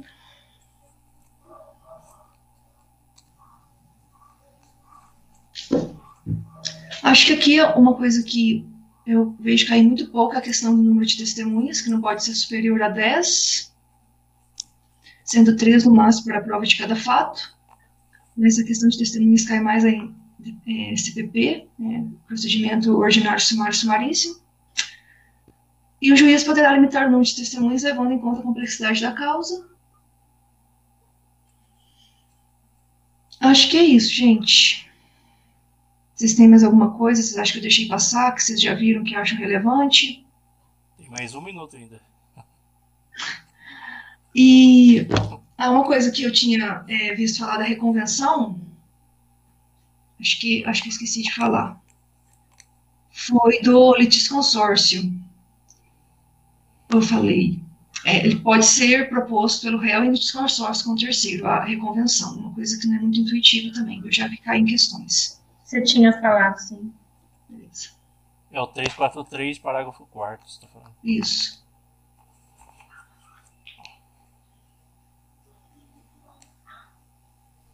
Pessoal, eu peço desculpas naquela hora, o meu computador desligou, a tela ficou azul, só fui ouvindo vocês e vendo o computador desligar, desculpa, tá? Ah, tudo bem. Acho que agora é a Vanusa, depois a gente pega ó, o que faltou lá da, da Cris. A minha já está praticamente no fim, né? Então não tem muito o que falar da minha. Tudo bem? Boa noite. Boa noite.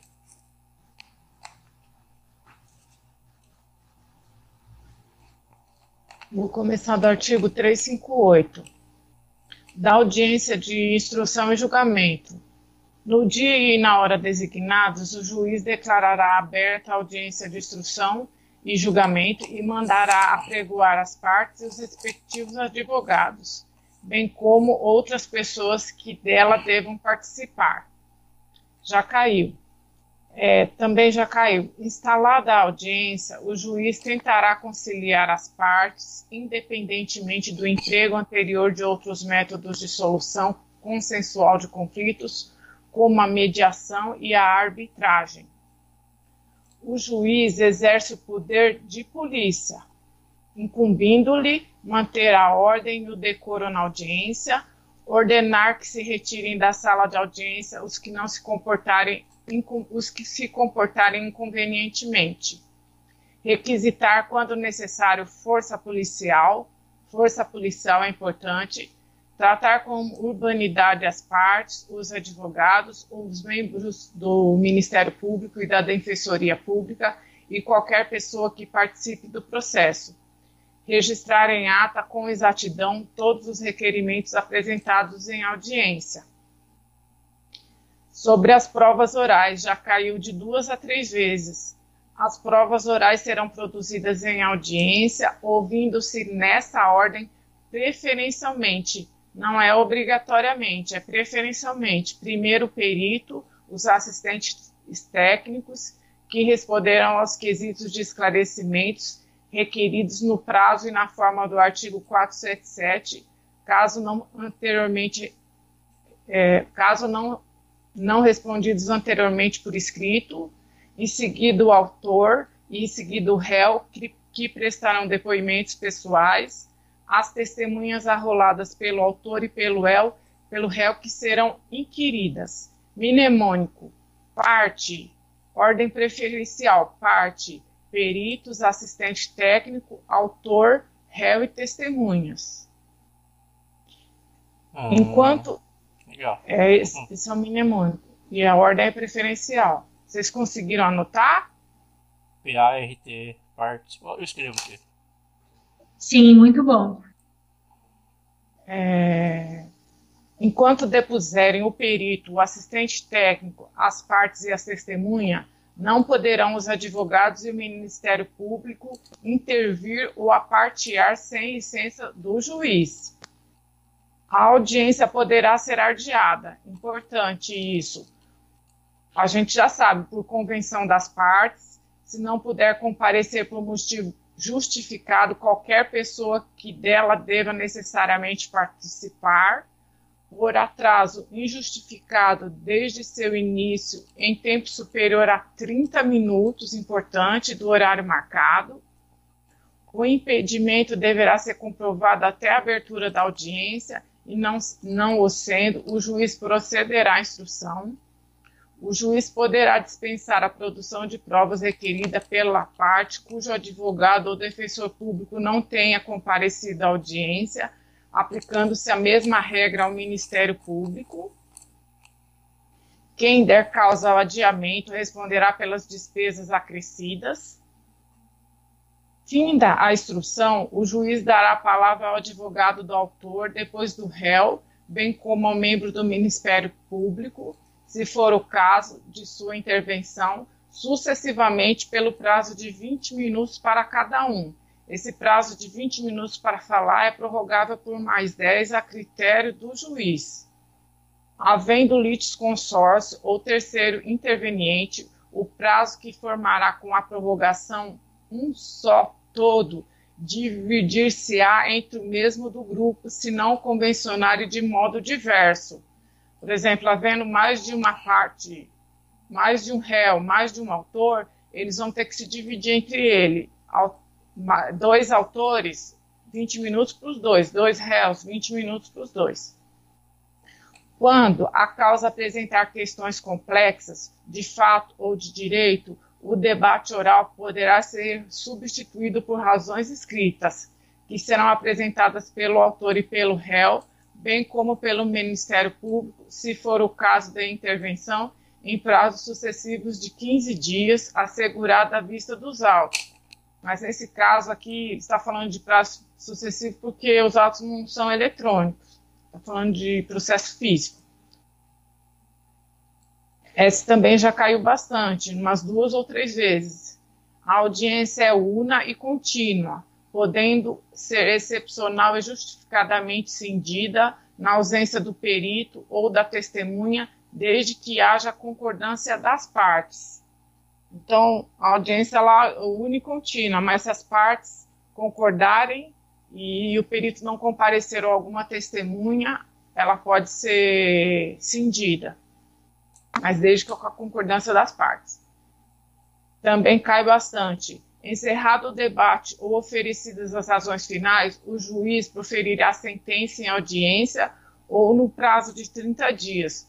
Lembra que o André falou do prazo para o juiz praticar os atos?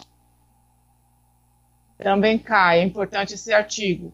O servidor lavrará sob ditado do juiz, termo que conterá em resumo o ocorrido na audiência, bem como por extenso os despachos, as decisões e a sentença ser proferida no ato. Quando o termo não for registrado em meio eletrônico, o juiz rubricar-lhe-á as folhas que serão encadernadas em volume próprio. Subscreverão o termo o juiz, os advogados, o membro do Ministério Público e o escrivão ou chefe de secretaria, dispensadas as partes exceto quando houver ato de disposição para cuja prática os advogados não tenham poderes. O escrivão ou chefe de secretaria trasladará para os autos cópia autêntica do termo de audiência. Tratando-se de autos eletrônicos, observar-se-á o disposto neste código com legislação específica e normas internas do, dos tribunais a audiência poderá ser integralmente gravada em imagem e em áudio em meio digital ou análogo, desde que assegure o rápido acesso das partes e dos órgãos julgadores, observada a, a legislação específica. A gravação a que se refere o artigo o inciso 5 o parágrafo 5 perdão, também pode ser realizada diretamente por qualquer das partes, independente de autorização judicial. Então, as partes podem gravar, independente do juiz autorizar. Esse artigo cai bastante. As partes têm o direito de empregar todos os meios legais, bem como moralmente legítimos, ainda que não especificados neste Código, para provar a verdade dos fatos em que se funda o pedido ou a defesa e influir eficazmente na convicção do juiz. O, juiz, a, o artigo 371. O juiz apreciará a prova constante dos autos, independentemente do sujeito que tiver promovido, indicará na decisão as razões da formação e de seu convencimento. O 372 também cai. O juiz poderá admitir a utilização de prova produzida em outro processo, atribuindo-lhe o valor que considerar adequado, observado ou contraditório. Então, sempre que ele considerar uma prova de outro processo, ele tem que dar a vista para a parte contrária. O artigo 374 não caiu, mas eu acho que é importante. Não dependem de prova os fatos notórios por uma parte confessados pela parte contrária, admitidos no processo como incontroversos, em cuja favor milita a presunção legal de existência ou veracidade. Então, fatos que independem de prova, mnemônico, naip, notórios, afirmados por uma parte, confessados pela outra, incontroverso e presunção de existência ou de veracidade. Quiserem anotar fatos que independem de prova, naip. A parte que alegar direito municipal, estadual, estrangeiro ou consuetudinário, provar-lhe-á o teor e a vigência, se assim o juiz determinar. Esse artigo também tem muita incidência. Artigo 378. Ninguém se exime do dever de colaborar com o Poder Judiciário para o descobrimento da verdade. Preservado o direito de não produzir prova contra si própria, incumbe a parte comparecer em juízo respondendo ao que lhe for interrogado, colaborar com o juízo na realização de inspeção judicial que for considerada necessária, praticar o ato que lhe for determinado. Da produção antecipada de provas. Esse artigo 381 é importante, sempre cai. A produção antecipada de prova será admitida nos casos em que. Isso que eu estou falando aqui, eu mandei no grupo, viu, gente? Está em formato Word, se vocês quiserem editar também. A produção antecipada da prova será admitida nos casos em que haja fundado receio que venha a tornar-se impossível ou muito difícil a verificação de certos fatos na pendência da ação, a prova a ser produzida seja suscetível de viabilizar a autocomposição ou outro meio adequado de solução de conflito, o prévio conhecimento dos fatos possa justificar ou evitar o ajuizamento da ação, o arrolamento de bens observará o disposto nessa seção quando tiver por finalidade apenas a realização de documentação e não a prática de atos de apreensão a produção antecipada de prova é de competência do juízo do foro, onde esta deve ser produzida, ou no domicílio do réu. Importante isso, a produção antecipada de prova não previne a competência do juízo para a ação que venha a ser proposta. Lembra que a, a Cris falou sobre é, medida cautelar? Então, se você propõe a medida cautelar de antecipação, de produção antecipada de prova, ela não vai prevenir a competência do juízo para a ação que você vai pretender utilizar aquelas provas. O juízo estadual tem competência para a produção antecipada de prova requerida em face da União, de entidade autárquica ou de empresa pública federal se na localidade não houver vara federal. Artigo 382. Na petição, o requerente apresentará as razões que justificam a necessidade de antecipação da prova e mencionará com precisão os fatos sobre os quais a prova há de recair.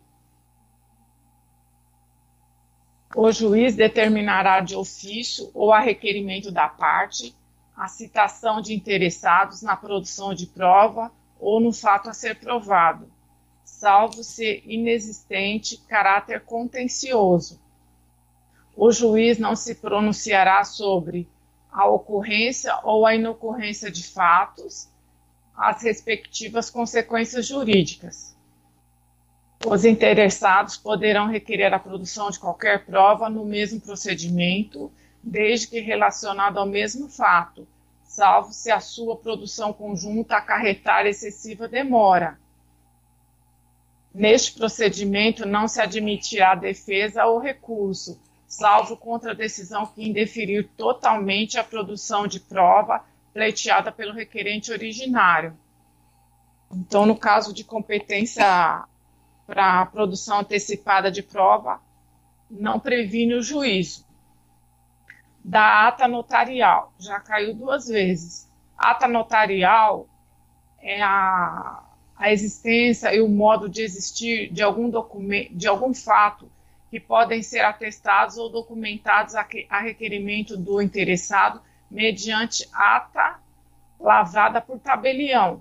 Por exemplo, uma conversa de WhatsApp. Se você quiser produzir essa prova dessa conversa nos autos de uma ação, você pode pedir para que ela seja lavrada mediante ata notarial. E aí faz prova de que aquela conversa é verdadeira, se ela realmente existiu. Dados representados por imagem ou são gravados em arquivos eletrônicos poderão constar da ata notarial. Já caiu, tá? Do depoimento pessoal cabe à parte requerer o depoimento pessoal da outra parte, a fim de que esta seja interrogada na audiência de instrução e julgamento, sem prejuízo do poder do juiz de ordená-lo de ofício.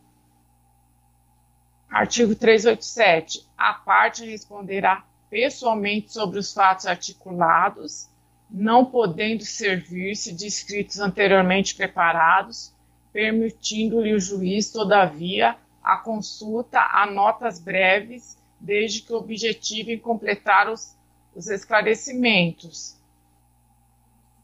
Então, a parte, o autor, ela, o réu, ele não pode é, se servir de manuscritos anteriormente preparados. O juiz pode, a critério do juiz mesmo, permitir consulta de breves, notas breves. Eles falam notas breves, desde que objetivem completar os esclarecimentos. Agora eu vou pular para o artigo 401, porque os demais não caíram. Não tem muita incidência, então eu achei que é importante. O artigo 401 já caiu de duas a três vezes, que é da exibição de, de documento ou coisa. Quando o documento ou a coisa estiver em poder de terceiro, o juiz ordenará sua citação para responder no prazo de 15 dias.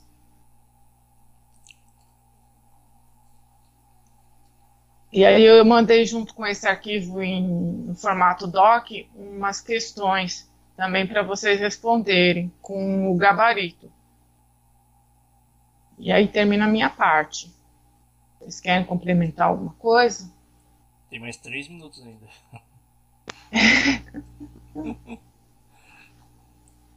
acho que tem um ponto lá atrás lá que eu acho importante destacar, né? Eu até tinha citado. Deixa eu ver. Ah, no 373 que o ônus da prova incumbe ao autor quanto ao fato constitutivo de seu direito o autor ele constitui seu direito e o réu ele faz todo o resto. Ele impede, modifica ou extingue o direito do autor. Se a gente pegar lá na, no, na tutela de evidência, a, a Cris não chegou nessa parte ainda, na tutela de evidência ela fala de quatro situações. Né? A última situação fala desse fato constitutivo do direito do autor que o réu possa opor alguma coisa assim, né? que não, não cabe é, como é que é? Decisão liminar, né? Acho que é opor prova capaz de desmoralizar, tipo, desfazer os direitos do autor, não é? É, daí cai exatamente nesse, nesse artigo aqui. Só para ajudar a guardar. Que dois é, são admitidos é, liminarmente, os outros dois não. Né? Acho que isso é importante. Mais alguma coisa? No meu caso, eu peguei os artigos que tiveram maior incidência mesmo. Uhum. Então, então, se a Cris ela quiser continuar a parte dela. É, vai, vai colocar o slide ou eu já vou lendo daqui? O... Eu coloco aqui, Cris. Você tem um... é. Obrigada. Vai dar certinho o tempo. Uhum.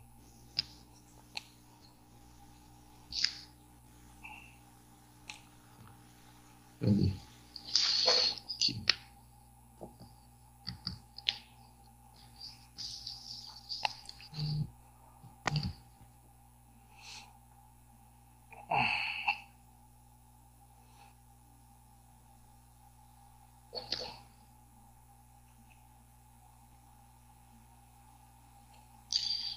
Que era no slide de 30.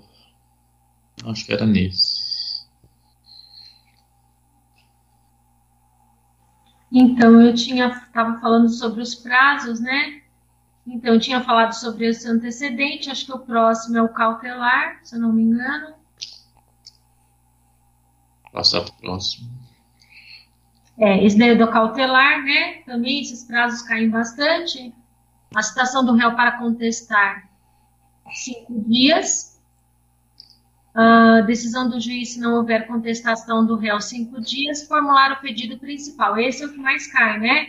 E aí a gente tem que decorar e tentar não confundir, né? Que na tutela cautelar antecedente você você formula o pedido, né, é formular, na verdade, acho que eu coloquei talvez o verbo aí, é, tipo assim, complementar, né? Em 30 dias e na outra na antecedente são 15 dias. Esses dois prazos caem bastante, acho que vocês já, já viram, né?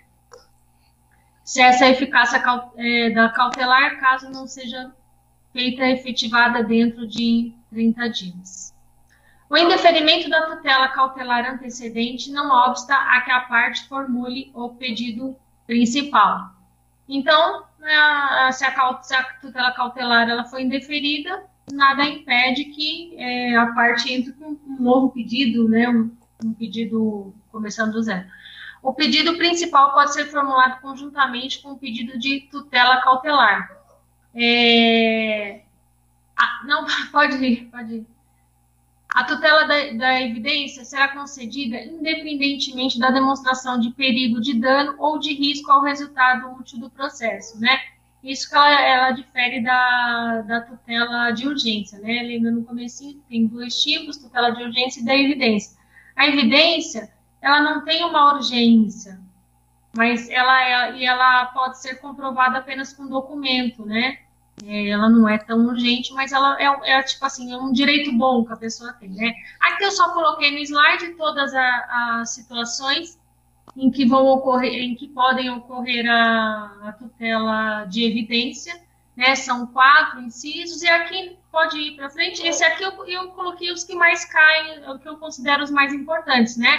É, quando puderem ser comprovados por documento, será deferida a tutela de evidência ou quando tiver tese firmada em julgamento de casos repetitivos ou em súmula vinculante, e também a petição inicial for instruída com prova documental suficiente dos fatos constitutivos do direito do autor. Aí tem dois casos, é, desse, dentre esses quatro casos aí, em que pode ser concedida a tutela de evidência, Deixa eu ver aqui, que eu não coloquei no slide, que até o André falou, que pode ser, é, ela pode é ser decidida liminarmente, que é o caso da 2, que eu vou ler aqui, é as, alegações, é, as alegações de fato puderem ser comprovadas apenas documentalmente e houver tese firmada em julgamento de casos repetitivos ou em súmula vinculante. Então, aqui o juiz decide liminarmente, né? É um fato bem comprovado, né? Não vai ter dúvida, né? E a 3 que também o juiz pode de, é, deferir é, liminarmente se tratar de pedido hipersecutório fundado em prova documental adequada do contrato de depósito, caso será decretada a ordem de entrega do objeto custodiado sob combinação de multa. Então, assim, eu, os três prazos que aparecem na, nas tutelas são esses, né? 5, 15 e 30. E acho que acabou, né? E aí, gente, eu não coloquei no slide, mas eu vou comentar. Dá tempo rapidinho? Dá. É, do artigo 318 ao 321 é sobre é o, é, o processo de conhecimento do cumprimento de sentença. Espera só um pouquinho. Então, é, que, que, nesse, aqui nesse 318 fala, né, que é, vai é, ser aplicado a todas as causas o procedimento comum, né, todos o, uh, os processos se, se, né, serão pelo procedimento comum, mas também ele será aplicado subsidiariamente aos demais procedimentos especiais. Não sei se vocês lembram, na Lei 9.099, que a citação não pode ser por edital, então o que acontece? Eles mandam para o pro procedimento comum, né? Então, por isso é que fala também que o procedimento comum é aplicado subsidiariamente para outros é, procedimentos especiais, tá? E aí, tem os requisitos da petição inicial, não vou ler todos, tá? Não vai estourar o tempo, isso aí, aí cada um lê em casa. E... Não, Cristiane. Oi? Você pode repetir, por favor, a questão que você disse da citação por edital? Ah, tá. Então é assim, aqui está dizendo o seguinte: o procedimento comum ele é aplicado a todos os processos é, cíveis, tá? E também ele é, ele é aplicado subsidiariamente aos demais processos especiais. Subsidiariamente quer dizer assim, é, se não tiver outro jeito, vai, vai aqui no, vai no procedimento comum. Exemplo, Lei 9.099. Não pode ser feito, a, feita a citação por edital. E aí, o que o, ju, que, que o juiz faz? ele manda esse processo que deveria ser todo processado lá, né, no, no JEC, né, ele manda para o juizado comum e aí vai ser utilizado esse procedimento comum. Então, por isso que nesse caso é subsidiaria, subsidiariamente. Ah, sim. Entendi. Muito obrigada. Nada. E aí tem os requisitos da petição inicial, não vou ler, tá? Que é o que tem que constar. Daí a gente, cada um tem que decorar, isso aqui tem que decorar, não tem jeito. E que mais? E os documentos que elas têm que ser instruídas, né? Petição inicial. Ah, o juiz vai verificar se, se, se, se está tudo ok, se ela está conforme os requisitos que tem que ter, tem aquela lista. E aí, o, se tiver alguma coisa errada na petição inicial, o juiz pede para a parte emendar em 15 dias. Tá? E se a parte não cumprir essa diligência, se não emendar, aí o juiz vai indeferir a petição inicial. Então é isso, gente. Essa parte é bem pequenininha. E eu não sei se com alguma dúvida, assim, alguma questão lá, porque devido à complicação que eu tive aqui, né? a próxima vez eu vou pôr o cachorro lá fora, fechar a porta de vidro, vou usar o tablet. É certo. Desculpa, viu, gente? Imagina. Só alguns pontos que faltou terminar da minha parte, né? é, que acho importante é a citação por hora certa. Eu acho que a gente já meio que sabe meio de cor né, como é que funciona, né? Que é o 252, é, que por duas vezes o oficial de justiça ele auxiliou procurar o citando em seu domicílio e residência sem encontrar, deverá, havendo suspeita de ocultação, intimar qualquer família ou vizinho. Que no primeiro, no dia útil imediato, ele voltará para efetuar a citação. Então, foi eu duas já vi vezes. eles colocando do, três vezes, eu quase caí. Ah, sim. Então ele vai para uma terceira vez. Daí ele vai citar um parente é. da família ou o vizinho, né? Isso. Ok. E por fim, a citação por edital, né? É... Aqui no 256, né? A citação por edital será feita quando desconhecido ou incerto ou citando. É diferente da, da hora certa que quando citando ele, ele a suspeita dele se ocultar, aqui quando ele é desconhecido ou incerto o local onde ele está, né? E quando ignorado, incerto ou inacessível o lugar em que em, em se encontrar o réu, ou citando, que é o 256 que estou lendo, né? E o terceiro, nos casos expressos em lei, né? E aqui uma coisa que a gente estava vendo antes, né? Sobre a citação por edital, no 257, que é a determinação, no, no inciso terceiro, a determinação pelo juiz no prazo que variará entre 20 e 60 dias, fluindo da data da publicação única ou havendo mais de uma da primeira. Chegamos à conclusão que o prazo para a citação digital seria de 20 a 60 dias, é isso? Que no CPP é 15 dias, né? É. Isso, nós, nós falamos sobre isso na aula quando teve, né? E fizemos essa distinção com o CPP. E é bom frisar isso aí. Chegamos nesse consenso. Por que será que fala que havendo mais de uma se uma vez a pessoa apareceu, ele suspende o prazo, não é não? Não, a suspensão de prazo é quando a pessoa não comparece. Ela foi citada pelo edital e não compareceu, aí suspende o processo. Sim, mas aqui fala, ó, não sei o que, 60 dias fluindo da data da publicação única ou havendo mais de uma da primeira. Por que, que eles publicariam mais de uma vez? Qual artigo está falando, André? 257. É, 257. Okay. Terceiro. Isso. Uhum. Eles publicariam mais de uma vez, né? Por um motivo eu já não sei. Será que é para ter mais chance de achar a pessoa? A Mariana falou que se o modo não adiantou, eles publicam em outro meio. Ah, beleza. Ok. Obrigado, Mariana. Hum. E para finalizar, né? O 258, a parte que requerer a citação por edital, alegando dolosamente, de forma dolosa, a ocorrência das circunstâncias autorizadoras para sua realização, incorrerá em multa cinco vezes o salário mínimo.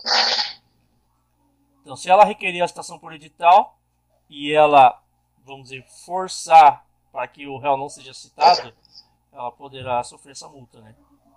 E por fim, o 259, aí a multa será revertida em benefício do citando, né? O 259, a, serão publicados por editais na ação de uso capião de imóvel e na ação de recuperação substituição de título ao portador. Ouvi dizer que isso é cheque, não é? tive essa associação, né?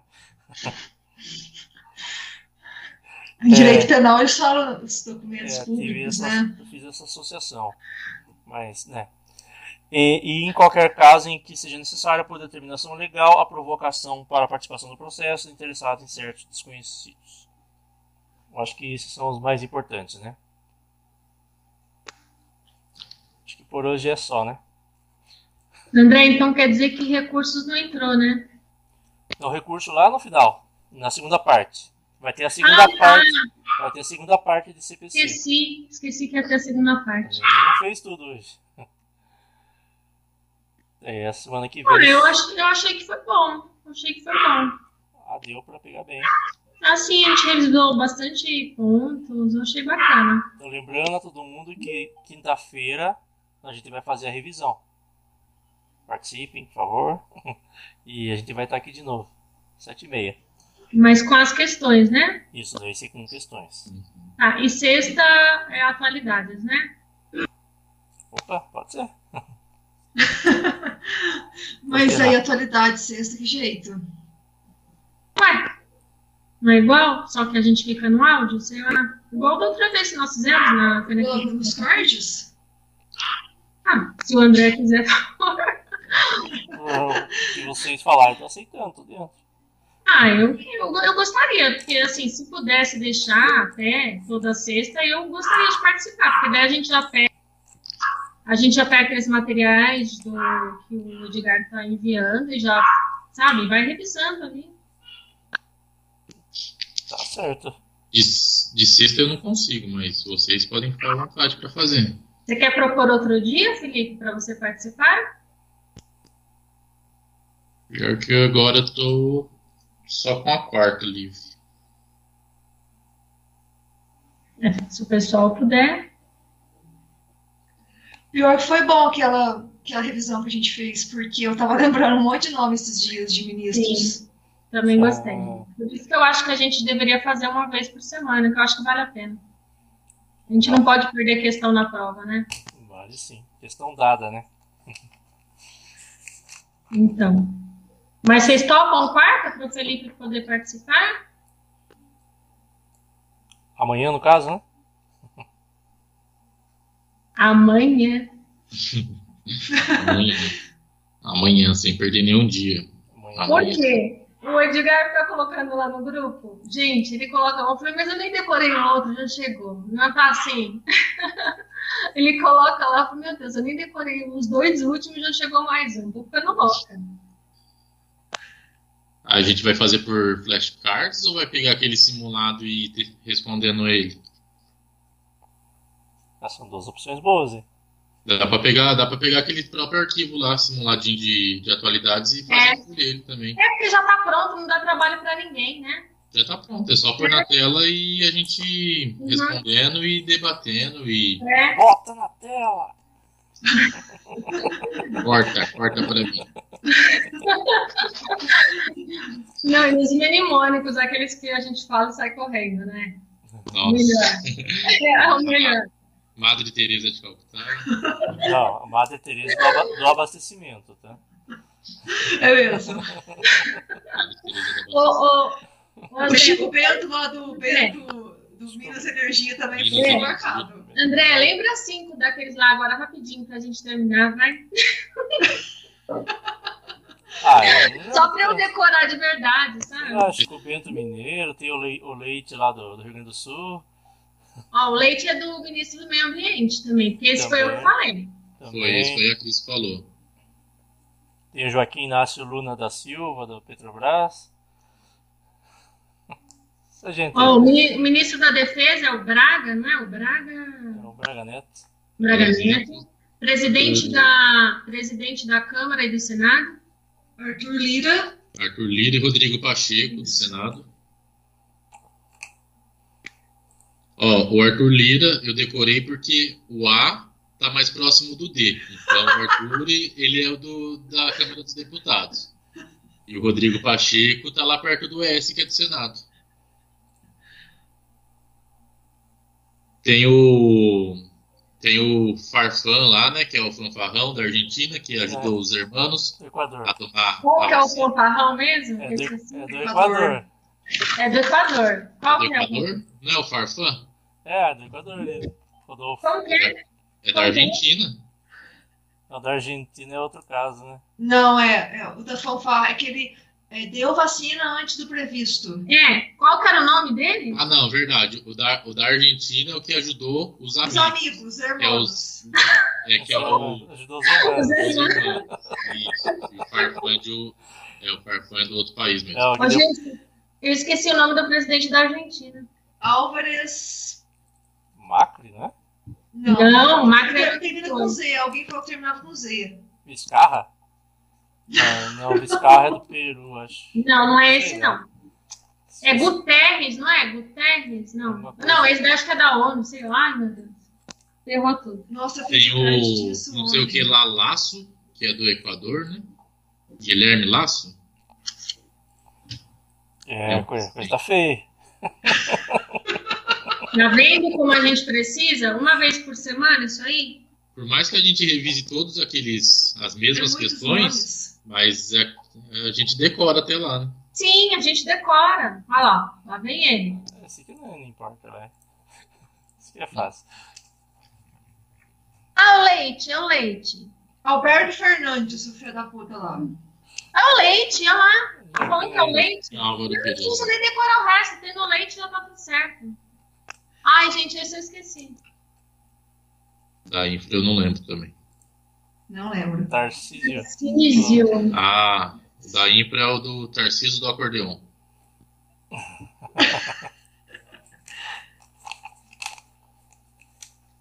é a Gama? É Gama, né? Gama. É o Vasco da Gama. Índia. Qual país foi lançado? Em qual país foi lançado o satélite? Não, de qual país, né? Mas é a Índia. É no qual. É... Índia mesmo. Qual país? É a Butanvac? Não. É... Ah, não, o Instituto Butantan. É. Eu pensei que era vacina, tava falando desse Foi desenvolvida lá em Nova York, não é isso? É. Essa ah, dos animais? Ah, Caravac, não é? Ah, o nome da vacina não sei, você lembra que era um lugar. Qual é era o nome? Essa aí é a carne de vaca, lembra? Carne de vaca. Carne de vaca. É... Qual que era o país mesmo, esse daí? Não é a Rússia, não. não Rússia, né? É a Rússia. É a Rússia. Eu só lembro do país. Carne de vaca? Ah, então tá fácil, carne.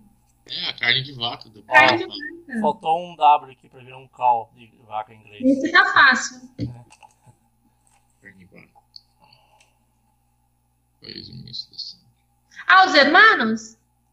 É os dos hermanos. Esses são os hermanos? É. é. Mas e o nome do, do cara? Eu não vou saber. Mas é só o país. Não, mas pergunta o país. Ah, o país é Argentina. Como que? Festa... Ah! É... Ai, gente. Eu esqueci. Festa em meio à pandemia? Ah, eu lembro, eu lembro da cor. Ah, Holanda. Ah, ah. É, eu lembro eles tudo de laranja. Mariana falou no chat, é a Holanda. Verdade, é a Holanda.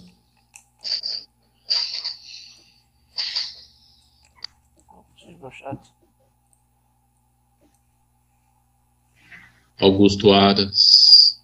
Não, é o André Marques. André Marques é o gordo? Não. É o ex-gordo? Ué, a, a, não é o André? É o Mendonça, né? Ah, é. O Nossa, é. André Marques é o ex-gordo. Não é o André Medeiros? André Mendonça. André Mendeiros.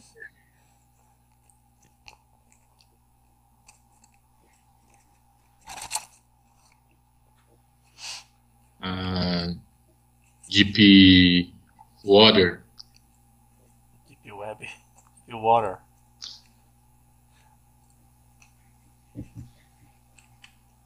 Ah, isso aqui voltou, né?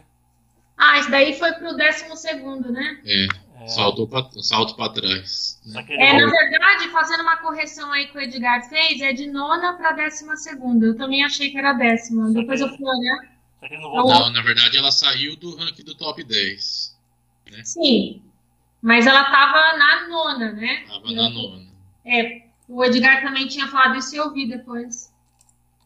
Nona. Mas, não tem voltou. Um outro, Mas ele não voltou? Tem um outro critério que avalia que pode estar até em 13 terceiro. Eu pensei que tinha voltado. Não voltou, né? Pra nona. Não. Não, tá. Ai, gente, eu não sei. Eu esqueci. Também não sei. É o Milton Ribeirinha. Vamos decorar esse? Como que é o nome? Imagine uma creche no, no, no Ribeira de uma. sei lá o quê. No Ribeirão. Nas comunidades ribeirinhas, é isso? É. Que, que, as, que as pessoas vão para a escola de, de barquinha? Será é, que é isso? É, imagine lá. A Ribeirinha, tá, Ribeiro. É, Ribeira. Tá bom. Ah, nem. nem Mercosul. Nem Próximo. Nossa! Só porque eu sabia. Gente, quem que é o nome do ministro? Ah! É Edson Fachin. Fachin. Eu ia falar fruta, é o Fachin. Fachin.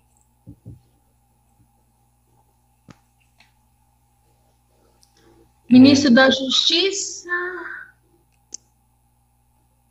Não sei. Não é o Braga Neto, o Braga Neto é da defesa, né? É da defesa. Ah, torres. Torres, essa torre aqui. Peraí, mas peraí.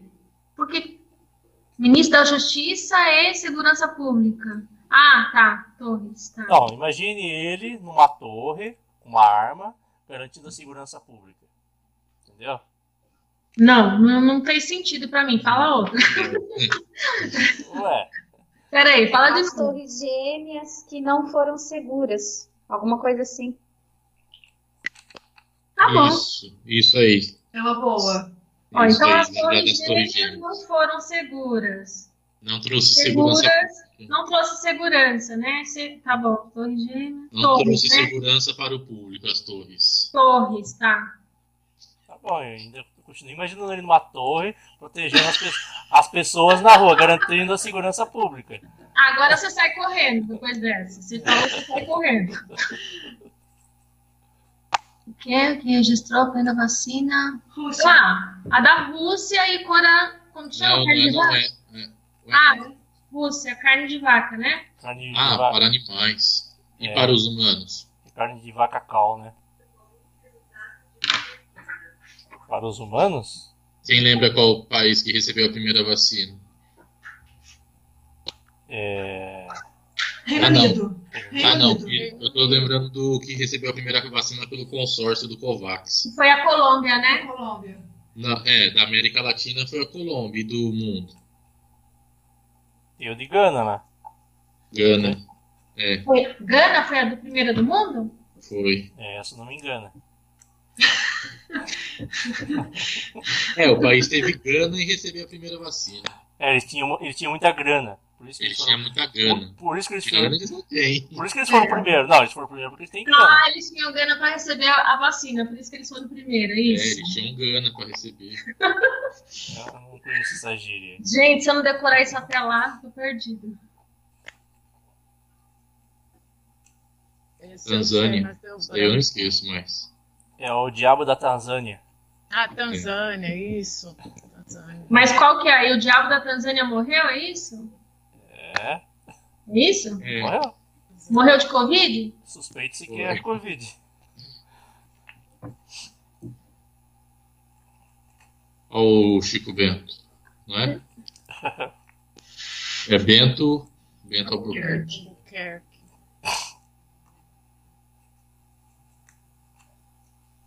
Ah, é, é a Butanvax, é isso ou não? E... Coronavac. Não, não é pior que não é a Coronavac, eu acho. Não, não é a Butanvac? É a Butanvac e é outra, é a. É uma... Resmir, não sei. Resendiver, não? Redesimir? Redesivir? Não, Versamune. Versamundi. Versamundi. Mas é difícil lembrar da Versamundi, a gente é não tá acostumado com ela. Peraí, qual país americano? Ó, volta lá, volta lá, volta lá. É a Butanvac e uma vacina para ver se ela é imune. Eu lembro que a gente falou isso da última vez. É ver se ela é imune. Entendeu?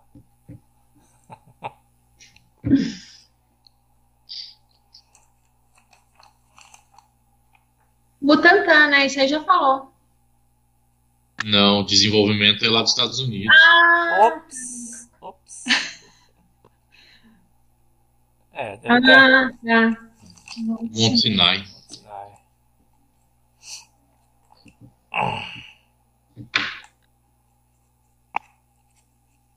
É Peru, Venezuela, alguma coisa assim? Eu acho que é Peru. Peru. Na dúvida é tudo Peru. Né? É. E é Peru que mais tem. É, onde acontecem as piores coisas. Espanha. É Espanha. Quais são os outros? Holanda, eu acho que é um. Tem Canadá. Coreia do Sul. E Rússia. Não sei. Vamos ver. Nossa, isso é difícil. Não, não é. Pior que é o nome conhecido. É... Aitolá, não é? Aitolá. Ayatolá. É a Liz. A C. Caramba. Alice Stane. Não, Ayatolá. É que a Alice Stane é nome conhecido, né? Então. É Ayatolá.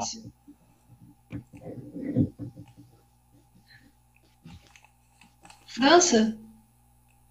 É... Eu acho que é Suíça. Ah, é Suíça, verdade. É, eu ia falar Suíça também. Verdade. A Marina falou Suíça também. Estados Unidos. É Estados Unidos. Não, isso daí não, foi o não, presidente foi aqui da América, o Nicolás Maduro, não é? Ah, Venezuela. Venezuela. O do, dos Estados Unidos foi do incitação a. Ah, o do Capitólio. Foi o Trump, né? É. Não é do Covid. Ah, foi a Colômbia?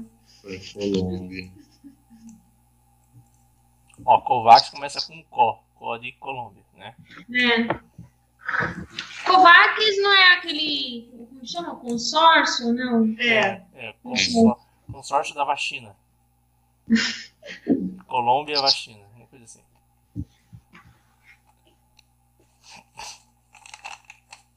Ixi! Amazônia 1. É isso mesmo. Ou Amazônia primeiro. Tá valendo.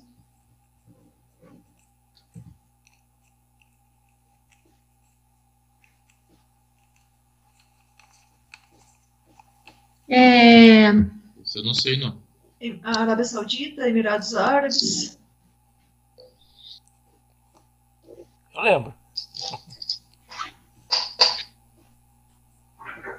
Indonésia. Não, ah, Indonésia. Marina falou a Arábia Saudita. A Arábia Saudita?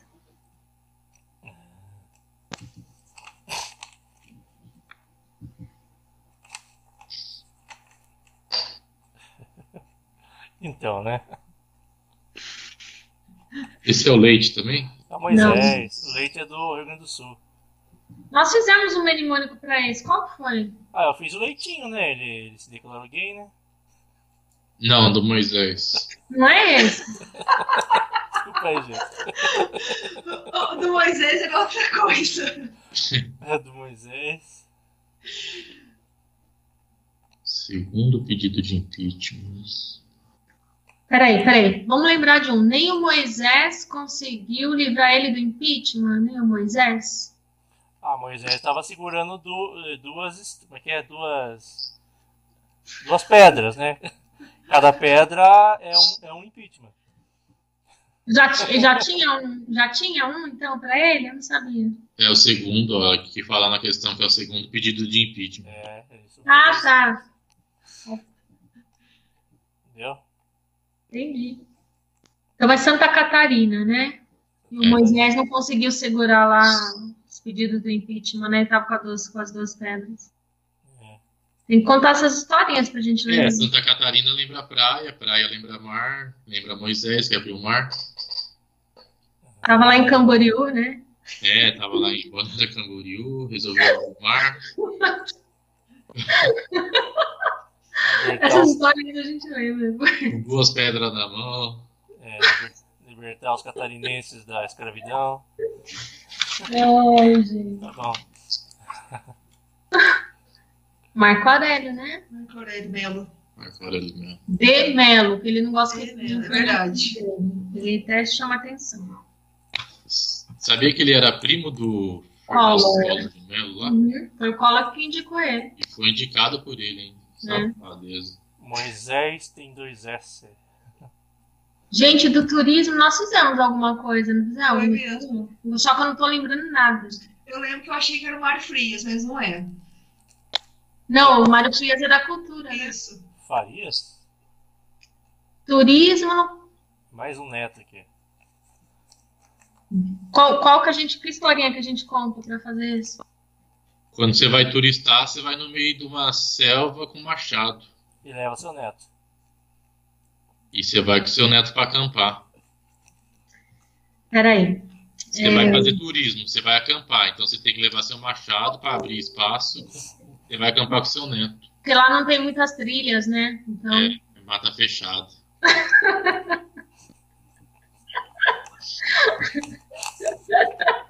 Vamos decorar tudo.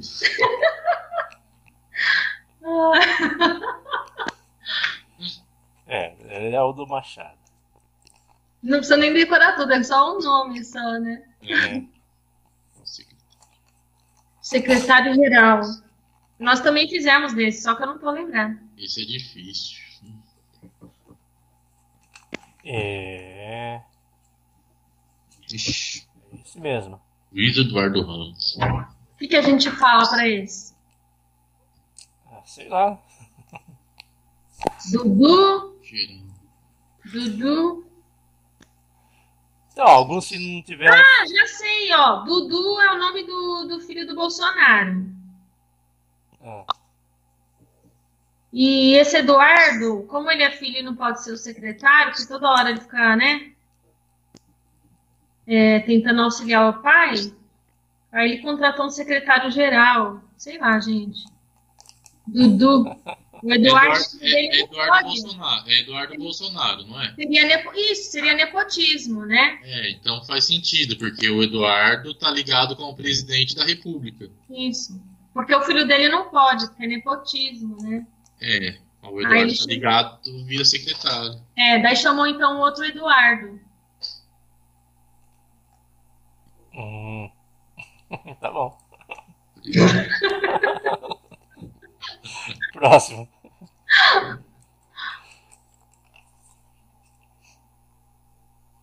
É o Irã? Não, é o Iraque. China e Iraque. China e não lembro o outro. Eu acho que é China e Iraque, não sei. Marina É o sul. É, dois países socialistas, né? China e Irã.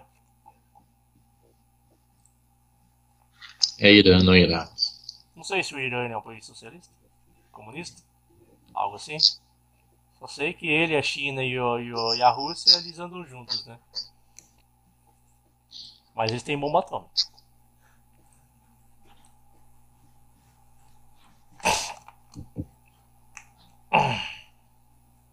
Coreia, não é? Coreia do Norte? Não, Coreia. É, Coreia do Norte e.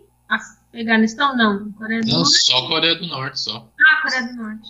Hum. É, só ela. Estados Unidos, né? Joe Biden, Reino Unido. Reino Unido. Reino Unido. Japão.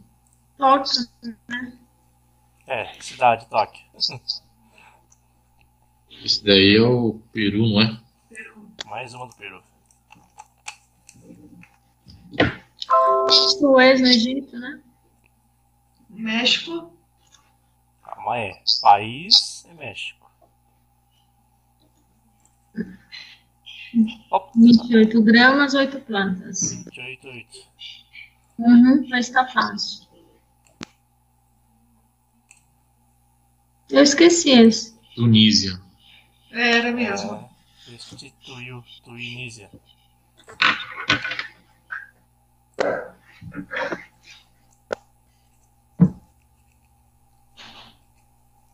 Ué, não é aquele lá da, da Venezuela, Peru? Não. Ex-presidente sul-americano. Não sei. Argentina? Não. É o nome do ex-presidente, né, do país, né? É, Colômbia?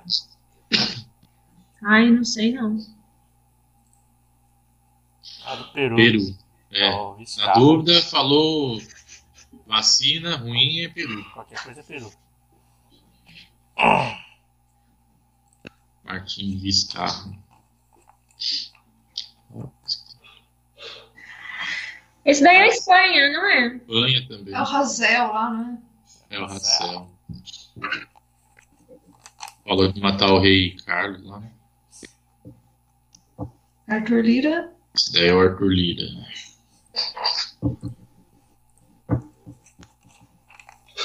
Flávia, não sei das contas, né? Arruda, não é? É, é a Zizi Arruda. Flávia Arruda. Acima de 70 é 3 anos. Hum. É.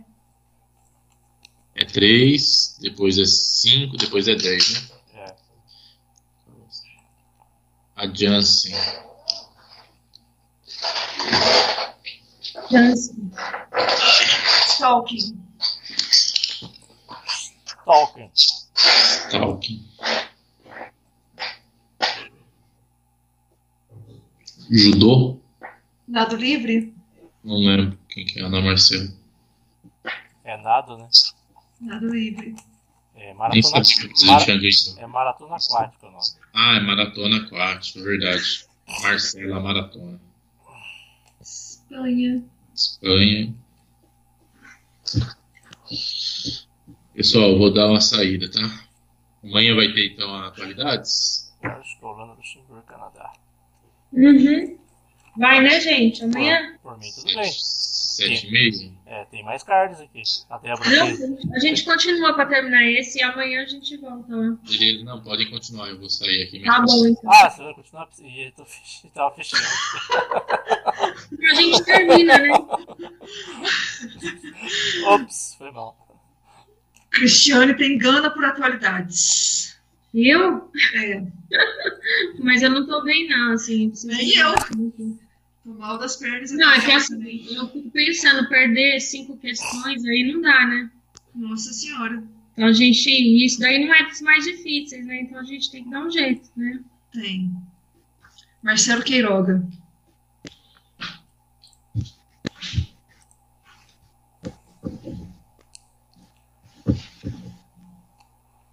Vocês inventaram o mnemônico para esse. Mais um do Peru. Peraí, a gente tinha falado mesmo. Quem é o autor? Ah! É o Arlindo. Não. É, o escritor. Sim, é, é esqueci uma, uma coisa Drummond. Orlando Drummond. Assim, ó, se, na, na hora, se eu vir esse daí, eu sei. Eu só não lembrei agora, mas o nome dele eu sei. É o Onyx Lorenzoni. Ah, que é o novo, né? É. É o fé da puta lá do. Ah, Osmar. Osmar, né? Corrupto lá, você dá das contas. Osmar Aziz? Osmar? Omar. Omar. Omar. O relator. O relator é um corrupto, é o. Jair Dirceu. Não, o Renan. Renan Calheiros, isso. É, é, é outro, né? É. Deus me livre. Que ele concorra mais. Ela falou o que, que a. Eu não consigo ver o chat. O que, que, que ela falou? Ela disse que falar de, lembrar de Orlando, que Orlando tem. É, a Disney tem diversão. Falar do Orlando Drummond. Ah. E o. Oi? Que houve? É o Aziz. Ah, Xuxa, linda. Ah, Xuxa. Xuxa. Ixi, eu não sei. É um negócio de. Peraí. Relações exteriores, tinha negócio de cidade, não sei o que. João Roma. Ah, é. Cidade, cidadão. Ah, é. Vamos lembrar Só isso aí. que, calma aí. Cidadão é o João Roma. Cidadão de Roma. Então não é ele. Ah, então não é. Eu já confundi. Ixi. Ixi, ixi. Ah, França! Oh, França, França. Peraí, o que, que a gente tinha falado desse aí? É porque a cidade, ó, exterior, França. Porque França tem muito turismo. Foi isso? E é, é no exterior. França. Tá bom, é. Relações exteriores, né? Tá. Tem que lembrar. É, o França França. Aí é o João Roma. É o cidadão. Ah, tá. Lembrei agora. É, entendi que a gente fala cidadão, né? Romano.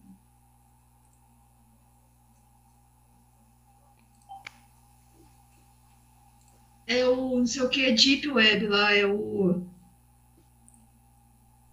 Deepwater, não é? Mas Deepwater já foi, não foi? É, foi. A como ele era conhecido. Alguma coisa God. Deus de alguma coisa. Ah, Wanda. Wanda, lembra do seriado? Gente, eu não lembro desse. A, a Wanda lá do, do, dos Vingadores. A Vandinha, a, Wanda, a deusa. Wanda. não, não isso, daí, isso daí pra mim não fez nenhum sentido, gente. Eu só lembro do, eu só lembro do God. É. É, então é o Volta lá só um minutinho, só para lembrar. Eu sei, não sei direito. O que, que era esse God? É, um preso em Uberlândia responsável por divulgação de informações. God. Pelo amor de Deus, né? God. Pelo amor de Deus. são difíceis, viu? É, Colômbia. É a Colômbia mesmo. El Salvador.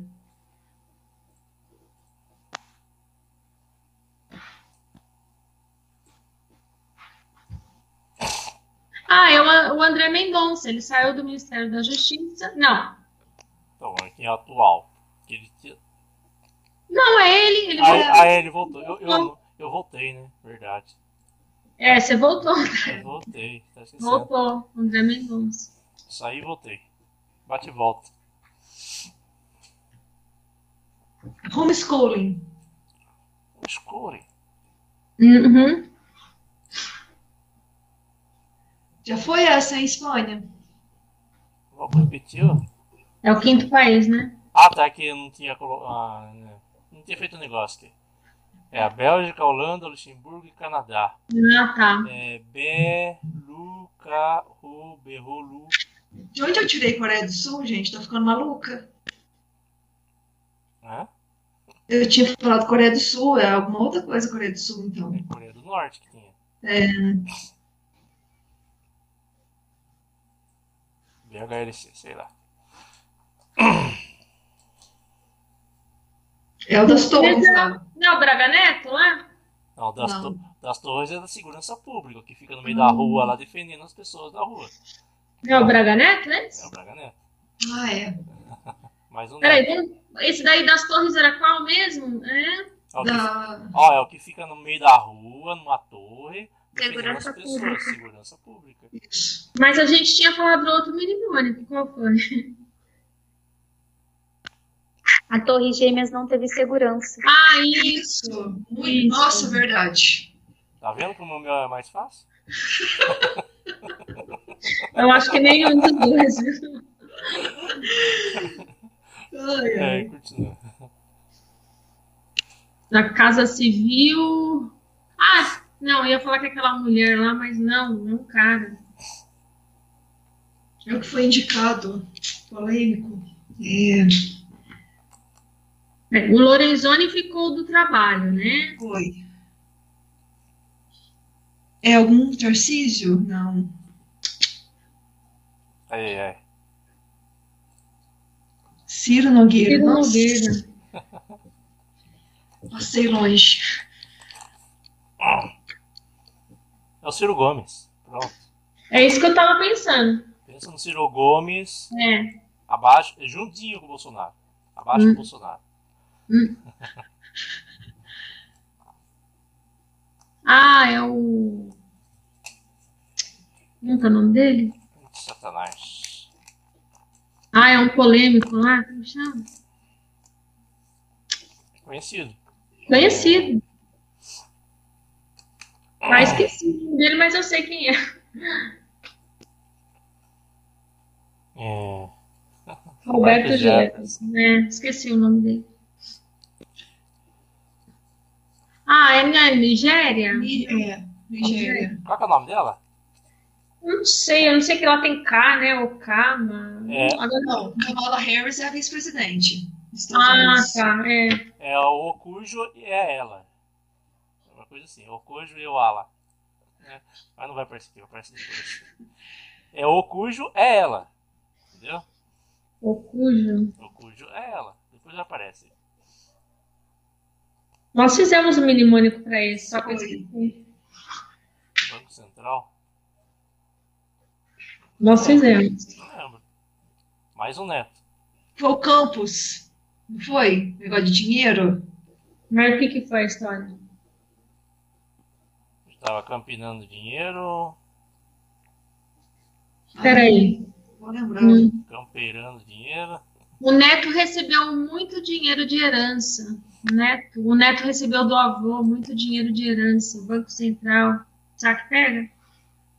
Neto.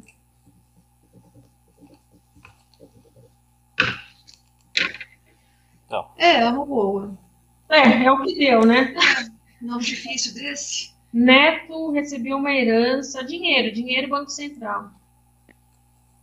Então o Neto ele tinha ido lá para o acampamento, né? Acampamento, não confundir. para acampamento com um machado, né? E agora ele recebeu uma herança. Nossa, agora a gente. Mas do machado é do turismo. É. É, porque lá não tinha, não tinha, como que chama? Trilha, né? A mata era fechada. Turismo, né?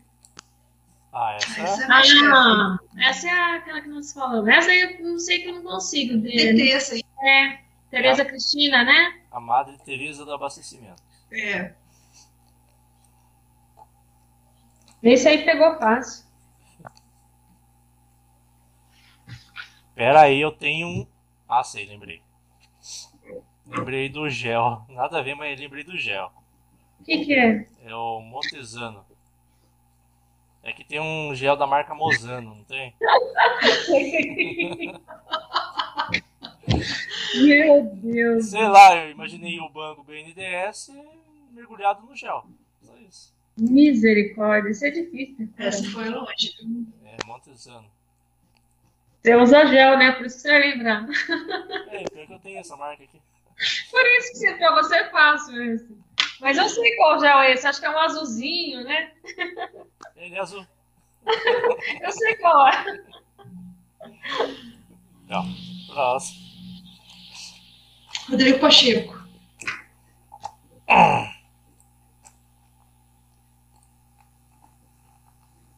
Esse é o. O que, que Da, é? Chan- da, da Pfizer, não é?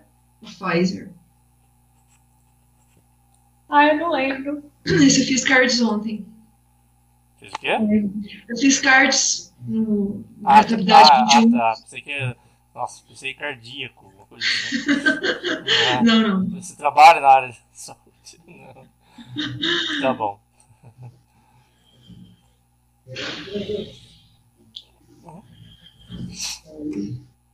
Ixi. Ah, indicou duas vezes, não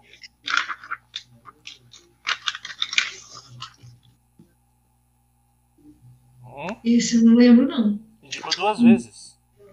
Ah, Augusto Aras. Ah, Augusto Aras.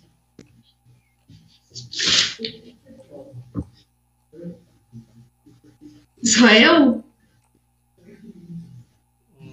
Não, é lá da, da Europa. É Paquistão. Não, da Não. Europa, é Escócia. Na Escócia. Ah, não, Israel é o próximo Miss Universo, confundi. Nossa. Kovacs. Hum.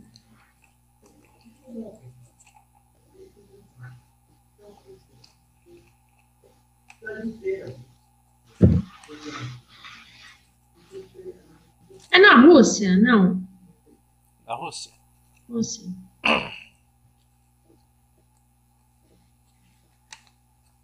Ah.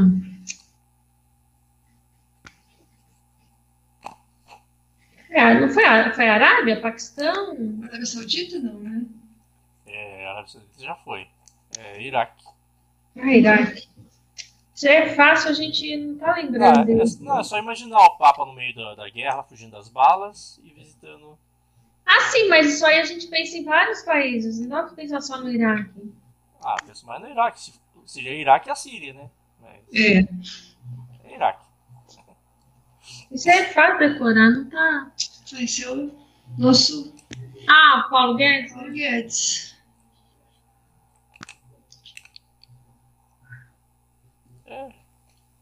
Foi? Então foi. foi essa minha parte aqui. Daí tem mais ainda. Não, amanhã a gente faz. É. é. Mas eu acho assim, a ideia é ficar, o encontro é fazer isso, é ficar passando a gente junto, criando historinha e vamos fazer isso até, até a semana da prova.